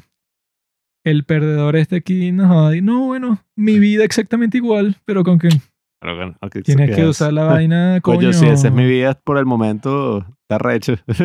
Y que no, yo me quedaría en Venezuela haciendo básicamente lo que estoy haciendo, pero que todo salga bien y que bueno, no, no. qué aburrido. Me quedaría en un sitio donde, coño, o sea, Dijiste uno Venezuela, pueda ser papi. joven y sea un momento histórico en el que... Y- Pero es que no es una Venezuela todo- la actual. o sea, sería es una, una, Venezuela, Venezuela mejorada. Y en el que uno Ah, tenga como que... el punto es la que oportunidad a sí es través de esta tecnología podrías ir a donde tú quisieras, Juan. Y que no, si bueno, en y entonces ponte que eso, pues, que no sé, y que no, bueno, como alguien piensa que eres muy guapo, entonces vas a ser modelo en Corea del Sur. Y después, eso, no sé, lo, lo que se te ocurra porque puede ser cualquier vaina. No tengo nada aquí le pedí a ningún país. Pero la gente así que se la quiere dar de que no, bueno, que no, yo estoy 100% De hecho, satisfecho mira, con mi vida. Está juicioso. Claro, porque todo el Uno usa el invento Porque y todo él el punto del el- invento es, coño, sacarle todo el jugón y que no, entonces yo fui a tal parte, hice Ok, tal vaina, entonces, viajé para ¿qué acá, hice esta vaina. decir Juan Pablo? Algo que cambie drásticamente su situación, ¿no? Bueno, pero, No, es que, él- bueno. pero es que él no va a ser de por sí. Y eso, su él no tiene situación. asegurado. No la situación del mundo. ¿no? Ah, bueno, sí es por eso. Bueno, pero... no tienes asegurado la A ver, también esa es otra cosa. Entonces, Esa es otra cosa. Pero cuando lo escribes, él lo- todo él puede ser posible. una, una parte esencial de querer lograr grandes cosas es, bueno, incluso si eso no es tan así, ¿no? Podemos decirlo. Eh, pero esa idea de pensar que uno dejó un impacto, qué sé yo, en el mundo, un legado, o que cambiaste que si la vida de todas las personas, o sea, lo que le dejaste a los demás, ¿no? Eso es puro ego 100%, mi bro. Eso de que, Ah, vale. no, bueno, que yo le voy a Dejas- dejar a la gente lo más importante. Eso es ego 100% porque en realidad eso Dicho no es cristiano. cualquier persona en los próximos 100 años va a ser olvidado completamente todas las cosas que has hecho. no, estás loco. ¿Qué Claro que sí, el. Buda. El Buda. Jesucristo. todas las personas en toda la historia, cuando pase cierto tiempo, y que bueno, todas las cosas que tú hiciste se olvidaron y ya no existen ni fin. Bueno, ya. pero Ese incluso, es todo el punto de toda la vida de los seres humanos. pero incluso si es así que importa, o sea, lo que importa es, No, bueno, bueno, o sea, Acabas de lo que decir que, dejaste- lo más importante para ti, que lo no, que bueno, dejaste no dentro el de, legado, no dentro de vida de 100 la años, o sea, lo que dejaste en ese momento, pues, o sea, qué sé yo, tus hijos, tus nietos, o sea, un gran Claro, legado ahí. Eso no es ningún legado. Sí, Claro es que un sí. legado. Tus hijos, eso puede decir que bueno, o sea, O sea, y no, no en tus cualquier y persona ya, tiene sino- hijos, weón. No, o Lo sea- que él está diciendo es que, que la gente te recuerda por las vidas que cambiaste, que bueno. O sea, que hayas cambiado un coño de vidas así, por ejemplo, todos estos autores y de, no, 100 años. Eso Si te vuelves es un bicho así arrecho, que ego sé yo, 100%. los de que no, filósofos así que arrechos yo y eso. quiero que gente que ni siquiera conozco me recuerde en el No, futuro. ¿tú Eso es ego diciendo 100%. O Sí, sea, acaba de decir que los grandes autores No. son la gente que les pasa eso. bueno, estoy- gente que nunca va a saber quién en realidad eres tú, como en 200 años, que sepan quién eres por tu libro. Ya va, Bueno, ya va. Yo no sabía que el experimento era definir psicológicamente por qué tú eliges algo. La cosa es obviamente, que uno ¿no? elige lo Claro que le da la sí, gana. ¿no? No, porque el, No, que, eso es ego, esto es no sé qué. el punto es lo que eliges y por qué lo eliges, ¿no? No, y qué bueno que lo elegiste ya. Y bueno, ¿por qué? Yo lo que digo es que una parte esencial de las cosas que uno hace eh, es eso, pues, o sea, esa creencia de que tú vas a tener un impacto, ¿no? Con lo que tú estás haciendo en otras personas, pues, no solamente que es algo que te afecta a ti individualmente, sino para eso haces puras cosas, no sé, y bueno, me quedé en mi casa jugando Play, me hice la paja Es que 100 veces, o sea, cosas que me afectan a mí ya, o sea, así lo veo yo, pues. No tiene ningún sentido por lo que tú estás diciendo. No es que afecte a alguien, es que mi legado y cambié la vida No, de o la sea, gente. cambiar y me han recordado para siempre. la vida, la vida de las personas y que, imagínate, la gente ve tus películas y consigue que si cierto, no sé, se siente relacionada incluso después de muchísimos años y, y se convierte que Ah, si bueno. tu película Y favorita. eso exactamente es puro ego 100%, ¿no? Eso puede, o sea, que No tú vale. quieras así permanecer, pero que sé que yo fui el que les cambié la vida a todos ellos y que, bueno, cuando te moriste, bueno, o sea, eso, una cosa es que tú quieras tener hijos, nietos y tal, que obviamente, bueno, te sobreviven. Pero y que, que piense que yo fui el tipo que le hizo, bueno, eso sí es ego 100%, Nah. ¿no? O sea, no vale que tú quieres hacer algo significativo. Que tú quieres que la sea, gente te que- recuerde particularmente a, a ti como el autor No, de estas no. grandes cosas, obviamente Que lo que es tú hagas tenga un impacto positivo en la vida de las personas, pues. O sea, decir que eso es ego, yo no sé, bueno, no, sé No. qué interpretación es eso, Tú pero lo bueno. que has dicho es eso, cambiar la vida de la gente con las películas y que la gente sepa que este Bueno. gran autor, bueno, tú puedes cambiar la vida de la gente, eso puedes decir que no, bueno, ponte que lo hiciste, pero nadie sabe quién coño eres tú, ¿verdad? Eso no es lo que bueno, estás diciendo. O sea, lo que estás diciendo es que no, que la gente te recuerde cuando tú no estés y todo eso, bueno, obviamente que ajá, pero si haces una película. Como Tú no... quieres una plaza con un busto tuyo. pues, eso No es exactamente lo que no, o eso sea- es lo que estoy diciendo. Yo si quiero escribir mi guion. No, no que simplemente que mira, No necesariamente, o el sea, vagabundo que le dio un pedazo de pan sabe no quién soy yo. necesariamente, o que sea, eso es una vaina recha, como todo artista. cuántas- tantas cosas en la humanidad que han evolucionado por cosas que han inventado personas que no se le ha dado ningún tipo de reconocimiento. ¿No? Es arrecho eso. Que eso, eso del legado por los siglos de los siglos es mucho show, pues, Sí, porque sí, eso hay no muchas cosas que están acá que las, la, la- tenemos en nuestra nada cotidianidad, permanece tanto tiempo así. que son vainas que inventaron personas que no se le da el crédito. ¿Te imaginas darle crédito a todas las personas, por lo menos el que inventó la botella? bueno, pero por eso eso no es importante del todo. O sea, lo importante es que, bueno, que lo inventaron, o sea, que, que lo hicieron, ese es mi punto. Tú lo que quieres es agregar un ladrillo a la evolución O sea, de la que tú humanidad. estás No, o contento sea, con que bueno, tú ¿no? hiciste algo, pero nadie sabe que tú lo hiciste. Pero es que ¿qué son esos extremos. Ah, pues O es sea, que esa es la pregunta. O sea, ¿es que tú quieres que todo el mundo te recuerde como el gran autor? ¿O que tú estás feliz con que, ah, bueno, cambiaste estas vidas, pero nadie sabe quién coño O sea, que lo- o sea, hacer, hacer algo lo suficientemente grande y significativo que, coye, que tenga un impacto en la gente incluso mucho después de que tú hayas fallecido, pues. O sea, eso no es necesariamente quiero una plaza en mi honor con un estatus, o sea, quiero hacer algo que, coye, o sea, logre cambiar el mundo. Yo Ñe. creo que eso es O sea, tonto. porque yo creo que lo único así que tú puedes dejar es y, y que bueno, que tú tuviste tus hijos y listo. O sea, Ah, eso. De que tú. marico. Y, es que que no, es verdad, bueno, que que yo tuve concentrar más en- un En uno mismo. legado así que yo cambié a todo el mundo. No creo. son no. solidarios. Si tú creaste a tus hijos y tus hijos son buenas personas, yo no sé qué más quieres dejar a nadie de nada porque eso es Pero, ¿sabes mentira. Eso es una falsa humildad. No, Porque si tú quieres ser famoso en Hollywood, lo- lo ¿qué primer- pasa aquí? Que no, eh, mis hijos. Eh, eso es lo más importante. de que- Famoso en Hollywood porque me van a dar todo el dinero para hacer cualquier película que se me ocurra. Ay, ¿para qué No. quieres hacer las películas? Porque ¿Mm? te entretienen. Tú la haces como lo hace cualquier artista en cualquier circunstancia. Pues, o sea, tú la estrenaste, tuviste una reacción chévere de la gente. Y no, Ah, ¿qué no, y que me recordarán por los siglos de los siglos como el mejor No, director o sea, de cine de la tú historia. la haces porque quieres contar una historia significativa, pues quieres cambiar. La Ah. haces mientras sigue vivo, ¿no? Que es lo que estamos conversando así. No, y que bueno, que el legado que dejaste, sino que lo que pasa mientras está vivo, pues. bueno, La, no sé. la haces para Yo- la gente que vive en, en el mismo mom- el momento que tú, pues. Yo No, lo que sé para la gente en es 100 que años. Eso es lo que haría con mi máquina, pues, o sea.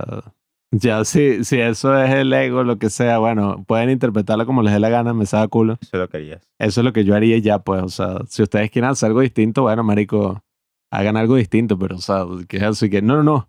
Es la parte interesante. voy a escribir- de yo voy a por qué escribir tu historia.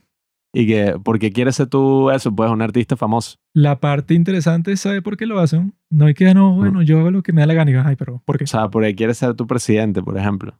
Para cambiar el país. ¿Por qué? Por ego. Eso es algo de puro ego, porque No. ahí, No, sí.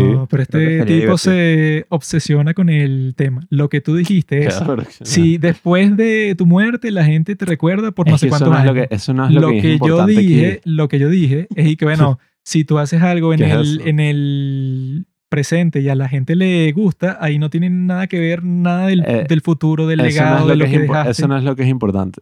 Lo importante es eso, tener la oportunidad en esa vida supuesta de coño poder hacer que sí películas, poder hacer obras gigantescas así, maravillosas. Eh, bueno, sí, o sea, cosas que sean tan grandes y, y bueno, ni siquiera tan grandes, pues que tengan un impacto tan grande en la gente. Pero ¿por qué impacto? ¿Por qué usas tanto esa palabra? eh, O sea, ¿no te conformas con hacer una buena película? con hacer buenas películas, sí. Ajá, pero sin inventar nada raro. Bueno, pero es que, o sea, para mí eso es parte de lo que es una buena película. O sea, si tú- inventar cosas. Si tú haces una buena película y que no, bueno, pero, o sea, no sé, qué sé yo, a ver, hiciste una buena película, pero nadie nunca, qué sé yo, resonó con ella, sino que no, bueno, o sea, es buena y ya.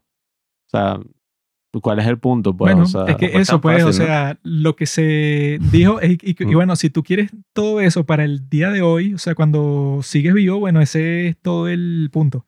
Bueno, pero que- pero- evident- no quiero ser un artista y que sí, pero que yo voy Poe, pues. a eh, Y morí en la pobreza y me que no, o recordaron. sea, yo voy a dejar un legado que la gente eso en varios años y que no, este fue Juan Carlos el que creó la película tal y que bueno, me da absolutamente igual y que bueno, si cuando estoy vivo eso puedes como que experimentar todas las reacciones que van a tener a las cosas que tú hiciste, bueno, perfecto. Pero de que yo voy a eh, estar y que no, mi objetivo es que la gente diga que no, este era el tipo el más arrecho por todas las cosas que hizo de vivo y me encanta y tal. Y bueno, me da igual completamente. Aunque eso del legado a mí sí me parece algo importante. O sea, puedes decir que es ego, puedes decir que es otra cosa, pero yo creo que, coño, o sea, al final muchas de las cosas que te- hacemos es pensando que, bueno, que va a de tu existir muerte, un futuro, pues, después de nuestra muerte. A ver, yo no hago ¿Sabes abs- que sí? absolutamente Eh, eh, ver, nada así. este vale. concepto del legado yo, yo lo estudié bastante ahorita en, en Derecho Romano porque básicamente se refería a la cuestión sucesoral. Entonces era cuando el pater familiar mori- mo- moría, ¿verdad? Él necesitaba dejar como una serie de indicaciones para ver qué era lo que se hacía luego de su muerte. Ujú. Y eso propiamente era el legado. Seguro de vida. O sea, el legado es como lo que tú dices, después de mi muerte, ¿qué viene? ¿Qué es lo que yo deseo que pase después de mi muerte? ¿Comprendes? Entonces no es como que, wow, dejé algo tan trascendental que coño, marico, cambié el, el, el, digamos, la humanidad. Tú solamente, tú tienes que adaptarte o adecuarte a tu, a tu, a tus capacidades de, de, de cambiar el mundo. Que en tal caso, por lo menos en esa época estaba muy claro, era mi familia. O sea, yo solamente puedo cambiar mi familia. Claro, pero eso, Eso es a lo que me es refiero. lo que yo pienso, eso. Si tú puedes dejar algo, dejaste a tus hijos y ya, y bueno, ellos. Ajá, siguen vivos igual después de ti. Es lo que digo. Tú haces las cosas también pensando de que hay algo después de tu muerte, pues. Tú quieres una continuación de lo que tú haces. Es que no sé por qué es la obsesión ahora de ustedes como que con esto, o sea, yo lo que me refiero es que... Obsesión. Sí, la sí, verdad. o sea, y que, y, tranquilo. y que tú quieres que haya una plaza con tu nombre, o sea, eso no entra en parte de la máquina, o sea, la máquina es sobre mi vida, ¿no? Mientras estoy vivo. Ah, pero Lo tú que me refiero dijiste es que, las cosas que hacía era para que en el futuro dijeran y que No, bueno, cambié la sí, sí vida lo de toda esta gente. Yo dije, quiero hacer cosas que cambien la vida de la gente, pues, bueno, o sea, cuando estás vivo, no cuando estás muerto. bueno, ajá, obviamente. No, obviamente, porque tú dijiste. ¿Quién dijo, quién ¿Tú dijo cuando esté muerto? Sí lo Claro dijo, lo sí lo dijo. weón. Eso lo dijiste tú. Tú No, dijiste algo tú como dijiste- trascender, weón. Tú Bueno, dijiste, algo no, no, trascendental. no, Algo él dijo, trascendental. él dijo, no, ya para- va, ya Algo va. trascendente. él, Algo trascendental él no dijo es... que para cuando ya no esté, eso, que siga cambiando la vida de la gente, todas las cosas que yo hice en vida. gente es reconozca O sea, ese, es uno de los aspectos, pues, o sea, ser una figura grande. Pero, o sea, de ahí a ese extremo y que, ah, entonces Bueno, tú, ese es el tú lo que quieres es pensar en que en el futuro, cuando eso no es importante, o sea, Es eso es, verdad, puro ego, o sea, bueno, no hay que exagerar tampoco eso, o sea, el punto, el punto, en verdad, es que yo pienso que, bueno, lo ideal eh, en esa vida, ¿no? Que uno crearía es bueno, no sé, o sea, qué sé yo, asegurarte de esas cosas que uno no puede controlar, sea, en la vida que uno tiene. O sea, que tenga, qué sé yo, una buena respuesta del público, todo lo que tú haces, o que te vuelvas famoso, o mil y un cosas que uno no, nunca puede controlar, pues, o sea, qué sé yo, que no te enfermes, vainas así. Pero más allá de eso, o sea, tampoco, o sea, yo estoy satisfecho con una vida así relativamente parecida a la que llevo. Ordinaria. Eh, Y por eso es que Sí. es aburrida la respuesta. Sí, bueno, pero Porque no estás usando, o sea, que la dije. no estás usando el potencial de la tecnología. weón. Si a ti te dan en la vida real una tecnología así, yo dudo que tú la uses de esa forma. Ese es el punto que yo estoy haciendo. Porque eso, cuando a ti Bueno. te dan el poder así enfrente, entonces tú dices, coño, pero yo pudiera hacer, no sé, con eso, pues, no sé, una cosa loca así, que un modelo de modas en Corea del Sur y que te cases con la reina de Japón y entonces tú eres el príncipe Bueno, de tal. y eso es lo que quieres tú, esto es lo que quiero yo. No, yo no estoy diciendo qué es lo que quiero yo, yo estoy diciendo las posibilidades que tendría lo la que quiero yo. tecnología. Porque eso que quieres ahorita, bueno, obviamente, lo Pero que es quiere todo el Pablo mundo, es todo el cuando mundo eso no en existe. un momento quiere tener una vida extraordinaria, weón. Pero si existiera, bueno, ¿Me claro que, que tú Cuando querrías tú eres ser... pequeño, ¿qué querías ser? Futbolista y querías ser el futbolista más Quería arrecho ser del mundo. Tú no querías ser el futbolista que jugara en la liga venezolana. Yo Que quería no, ser el- la que era lo más posible que pasaba ser si te dedicabas a ser futbolista. jugar para el Caracas Fútbol Club. ¿Quién? Yo ¿Tú quería ser querías jugar en el Real Madrid? El punto Yo es que quería sea ser- una yo quería ser fantasía interesante. Quería ser militar y quería ser ladero, así que... Yo quería ser basurero de los que recogen la basura y se quitan en el camión. Y ser astronauta, creo. O sea, yo lo que. Y ser papa. eh, y, y que bueno, o sea, cualquier cosa que eso pueda, o sea, que pase después de tu muerte, si a ti te interesa eso, tiene que ser puro ego, porque claro, pues, o sea, tú estás preocupado por cómo la gente que Ya. no conoce te va a ver luego de que tú no estés. Eso también es algo interesante. El ego no es algo malo. O sea, siempre ahora se habla como, no, el ego, el ego esto, el ego esto. Bueno, el ego es lo que eso- motiva la mayoría de nuestras no, no, decisiones. no. O sea, o Yo muchas de nuestras mencionado y decisiones. que bueno, eso es puro El ego. egocentrismo Y cuando es lo tú que está has mal. escuchado que es ego y que claro que no, que bueno, o sea, al- El, el egocentrismo es lo que está mal, pero si, o sea... es, si es verdad lo que está diciendo, quiere decir que eso, pues entonces que sea puro ego, o sea, No, pero si dices puro ego, te refieres a egocentrismo. O sea, yo lo que digo es, el ego en Yo general... estoy diciendo que lo que más es te que importa muchas es que personas, te consideren pues. a ti como el autor. Un tipo que eso, que no es egocéntrico, es que, bueno, me da igual si me consideran a mí como el autor, yo hice algo fino y que la gente lo... lo eso pues bueno, pero si estamos hablando de una película, o sea, que es así que... No, bueno, no es una taza, pues, no es un invento Tesla. Eh, o sea, si estás hablando de una Ajá, película evien- o de una obra que de arte, hay un... está la broma de autoría. pues. No, porque hay un montón de gente que le da igual quién sea el director. O sea, ¿tú crees que la gente que está por la vida le interesa? Y que no, claro, Christopher Nolan fue el que hizo tal cosa, Quentin Tarantino y tal. Mucha Bueno, gente o sea, que no. el cine como arte, pues, Ajá, pero mu- lo que me refiero. muchísima gente, así te afecte mucho la película, te puede dar igual y ah, bueno, pero ¿qué me voy a hacer yo? El nombre del tipo y la biografía del tipo. O sea, yo sé que me encantó la película, pero tampoco es que, bueno, que voy a investigar la vida de todos los autores de la película. Pero esto es viéndolo como arte, pues, o sea, Bueno, Leonardo da puede Vinci. ser arte igual, weón. puede ser arte igual y, y que no te importe tanto y que no, yo tengo que saber todo sobre Juan Pablo. Cualquier cosa que tú hagas, eso es mentira, que eso tiene el potencial y que no, eso duró 300 años siendo la mejor película. Pero bueno, no sobre, sabe- todo, sobre todo en el cine que tiene, no sé, como 120 años, las películas que la gente ve- que verá como en 30 años serán unas cosas que yo creo que las del día de hoy, para mucha gente incluso, será ahí que, que aburrido. Uno no Será sabe, una cosa totalmente distinta. weón. uno no sabe en general qué va a pasar por ya estar muerto, pero yo sí pienso que ese es un aspecto fundamental que yo pienso que no podemos perder. si tú lo que quieres tener es una gran influencia en vida, obviamente todo el mundo quiere ser el tipo más influyente del mundo en vida. Pero de que tú quieres que te recuerden cuando estés muerto por no sé cuántos años, bueno, ¿para qué? No, también sería de pinga. ¿no? Bueno, eso pues, es- exactamente, es lo que acabas de decir. También sería chévere, claro. Pero de que eso es lo sen- eh, eso, una de las razones principales para que alguien haga cualquier cosa, no creo. Bueno, pero es que eso, o sea, es lo que estamos hablando. Son cosas que uno no puede controlar. Bueno, O sea, entonces no te preocupes sea- sobre así eso. esa sea si, tu motivación principal. Bueno, ajá, o sea, tú ok. no sabes cuál va a ser la... la... si no lo Exacto. puedes El controlar, de la cosa que tú entonces. Lo ¿cuál es el punto? Lo de que preocuparse hacer sobre algo eso. arrecho, pues. O sea, tratar de hacer lo mejor que Bueno, uno pueda. exactamente es lo que hemos dicho todo este tiempo. Eso también es lo que yo he estado diciendo. No creo, pero bueno, eh, creo que Es- como que comprendió un poco mejor el experimento con el tiempo. Pero eso, o sea, yo creo que sí, o sea, esa tecnología yo creo que va a existir algún día. Y yo creo que entraría ahí, pues. O sea, porque eso, Yo no entraría lo ahí. que yo dije al principio es que El eso, metaverso. los perdedores así dirían eso, pues, y que no, yo no quisiera diseñar todas las posibilidades de mi vida, pero bueno, si no sabes que lo hiciste, yo creo que, no sé, el 99% de las personas diría que coño, chéverísimo, eso pues.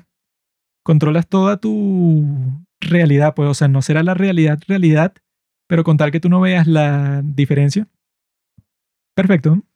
Eso sí, eso algún día pasara, entonces la pregunta es quién se queda como que administrando la No, vaina. bueno, que sería que sí carísimo. Eso sería como Matrix. no, no, ¿no? no, no, no. La Matrix. carísima. Pero ponte y que, lo pueda usar solamente unas... claro, Todos seríamos, estaríamos en unos tanques así como esos de Matrix. pero ponte que se vuelva más común y la gente decida y que, ah, bueno, pero ¿para qué voy a seguir viviendo la vida común y corriente si crearon así como que esas cosas de la, de la Matrix, pues? Y o sea, puedes que volver tú cuando tú quieras. Ay, Se ¿cómo, supone, cómo ¿no? no vuelve? debería ser así. ¿Cómo no, vuelve? Tú dices antes de meterte en, en- en la cubeta, qué sé yo. no debería ser que pudieras volver porque Entonces tú, estableces, mira, en cinco años quiero que me desconecte y me vuelvan a mi pero normalidad. te vas a volver loco. ¿Por porque si- olvidé No todo? deberías recordar nada. Ah, no, pero- ¿para qué? Entonces, ¿para qué lo hiciste? si no lo querías experim- recordar, weón. Coño, no sé. Pero entonces no te podría salir, pues. Es si ya te metes, no puedes es salir. trampa que te salga porque si te sales te vas a volver loco. Y si no te vuelves loco te van a tener que borrar la, me- la Porque te volverías memoria. loco si lo estás haciendo conscientemente. Pero si lo estás haciendo conscientemente y te das cuenta de que todo lo hiciste tú, bueno, no, no funciona. Ese invento es una mierda, chico. Pero es que tú estás mierda. volviendo al- al- a tu realidad, weón. Tú no estás en el Claro, sueño ya. estás volviendo a tu realidad, pero si te acuerdas del sueño, vas a pensar que tu realidad es una pesadilla. La idea es que tú te despiertes como si fuera un sueño como el que tuviste de Dajión. Bueno, quién sabe, capaz en verdad estuviste en un invento y ese invento se llama el, sueño. el, dormir. el sueño más intenso del mundo. que bueno, pasé Cada cinco vez que años ahí. dormimos, ¿no? eso es lo que ocurre. Nos metemos en la máquina. Pero eso pues, o sea, yo sí pienso, o sea, no sé cómo va a funcionar, pero yo creo que la va, eso puede a- existir. Y cuando exista, bueno, eso ya saben lo que yo voy a hacer y ya saben lo que ellos van, No, tú no vas a llegar a eso. van a hacer. No, bueno, Tú vas a morir antes. quién sabe. ¿no? Mm. Pero por los momentos, bueno, ya saben, eh, creo que quedó bueno la conversación y tal. Y bueno, ya veremos, no sé qué, eh, qué ustedes es lo que piensan ahí sobre sus propias vidas, sí, qué es lo que van a hacer cuando funcione esta tecnología que ya la deben estar creando. Eso incluso ya debe existir, weón. En madre. Solo, solo que no existe para ti, que eres un pobre. Eso Es existe para, para, Musk, para. Mark Zuckerberg, una vaina privada así. Coño, ¿crees que es el metaverso? Pero bueno, ahí lo tienen. Creo que quedó súper claro. Y ya verán en los próximos capítulos en donde, bueno, vamos a dejar más claro todavía qué es lo que pensábamos sobre esta posible tecnología. Gracias por escuchar Los Padres del Cine. Síguenos en Instagram para enterarte de los nuevos capítulos que iremos publicando. Si nos escuchas por Spotify o por Apple Podcast y piensas que este podcast vale 5 estrellas, califícanos. Si no, mejor escríbelo en tu diario.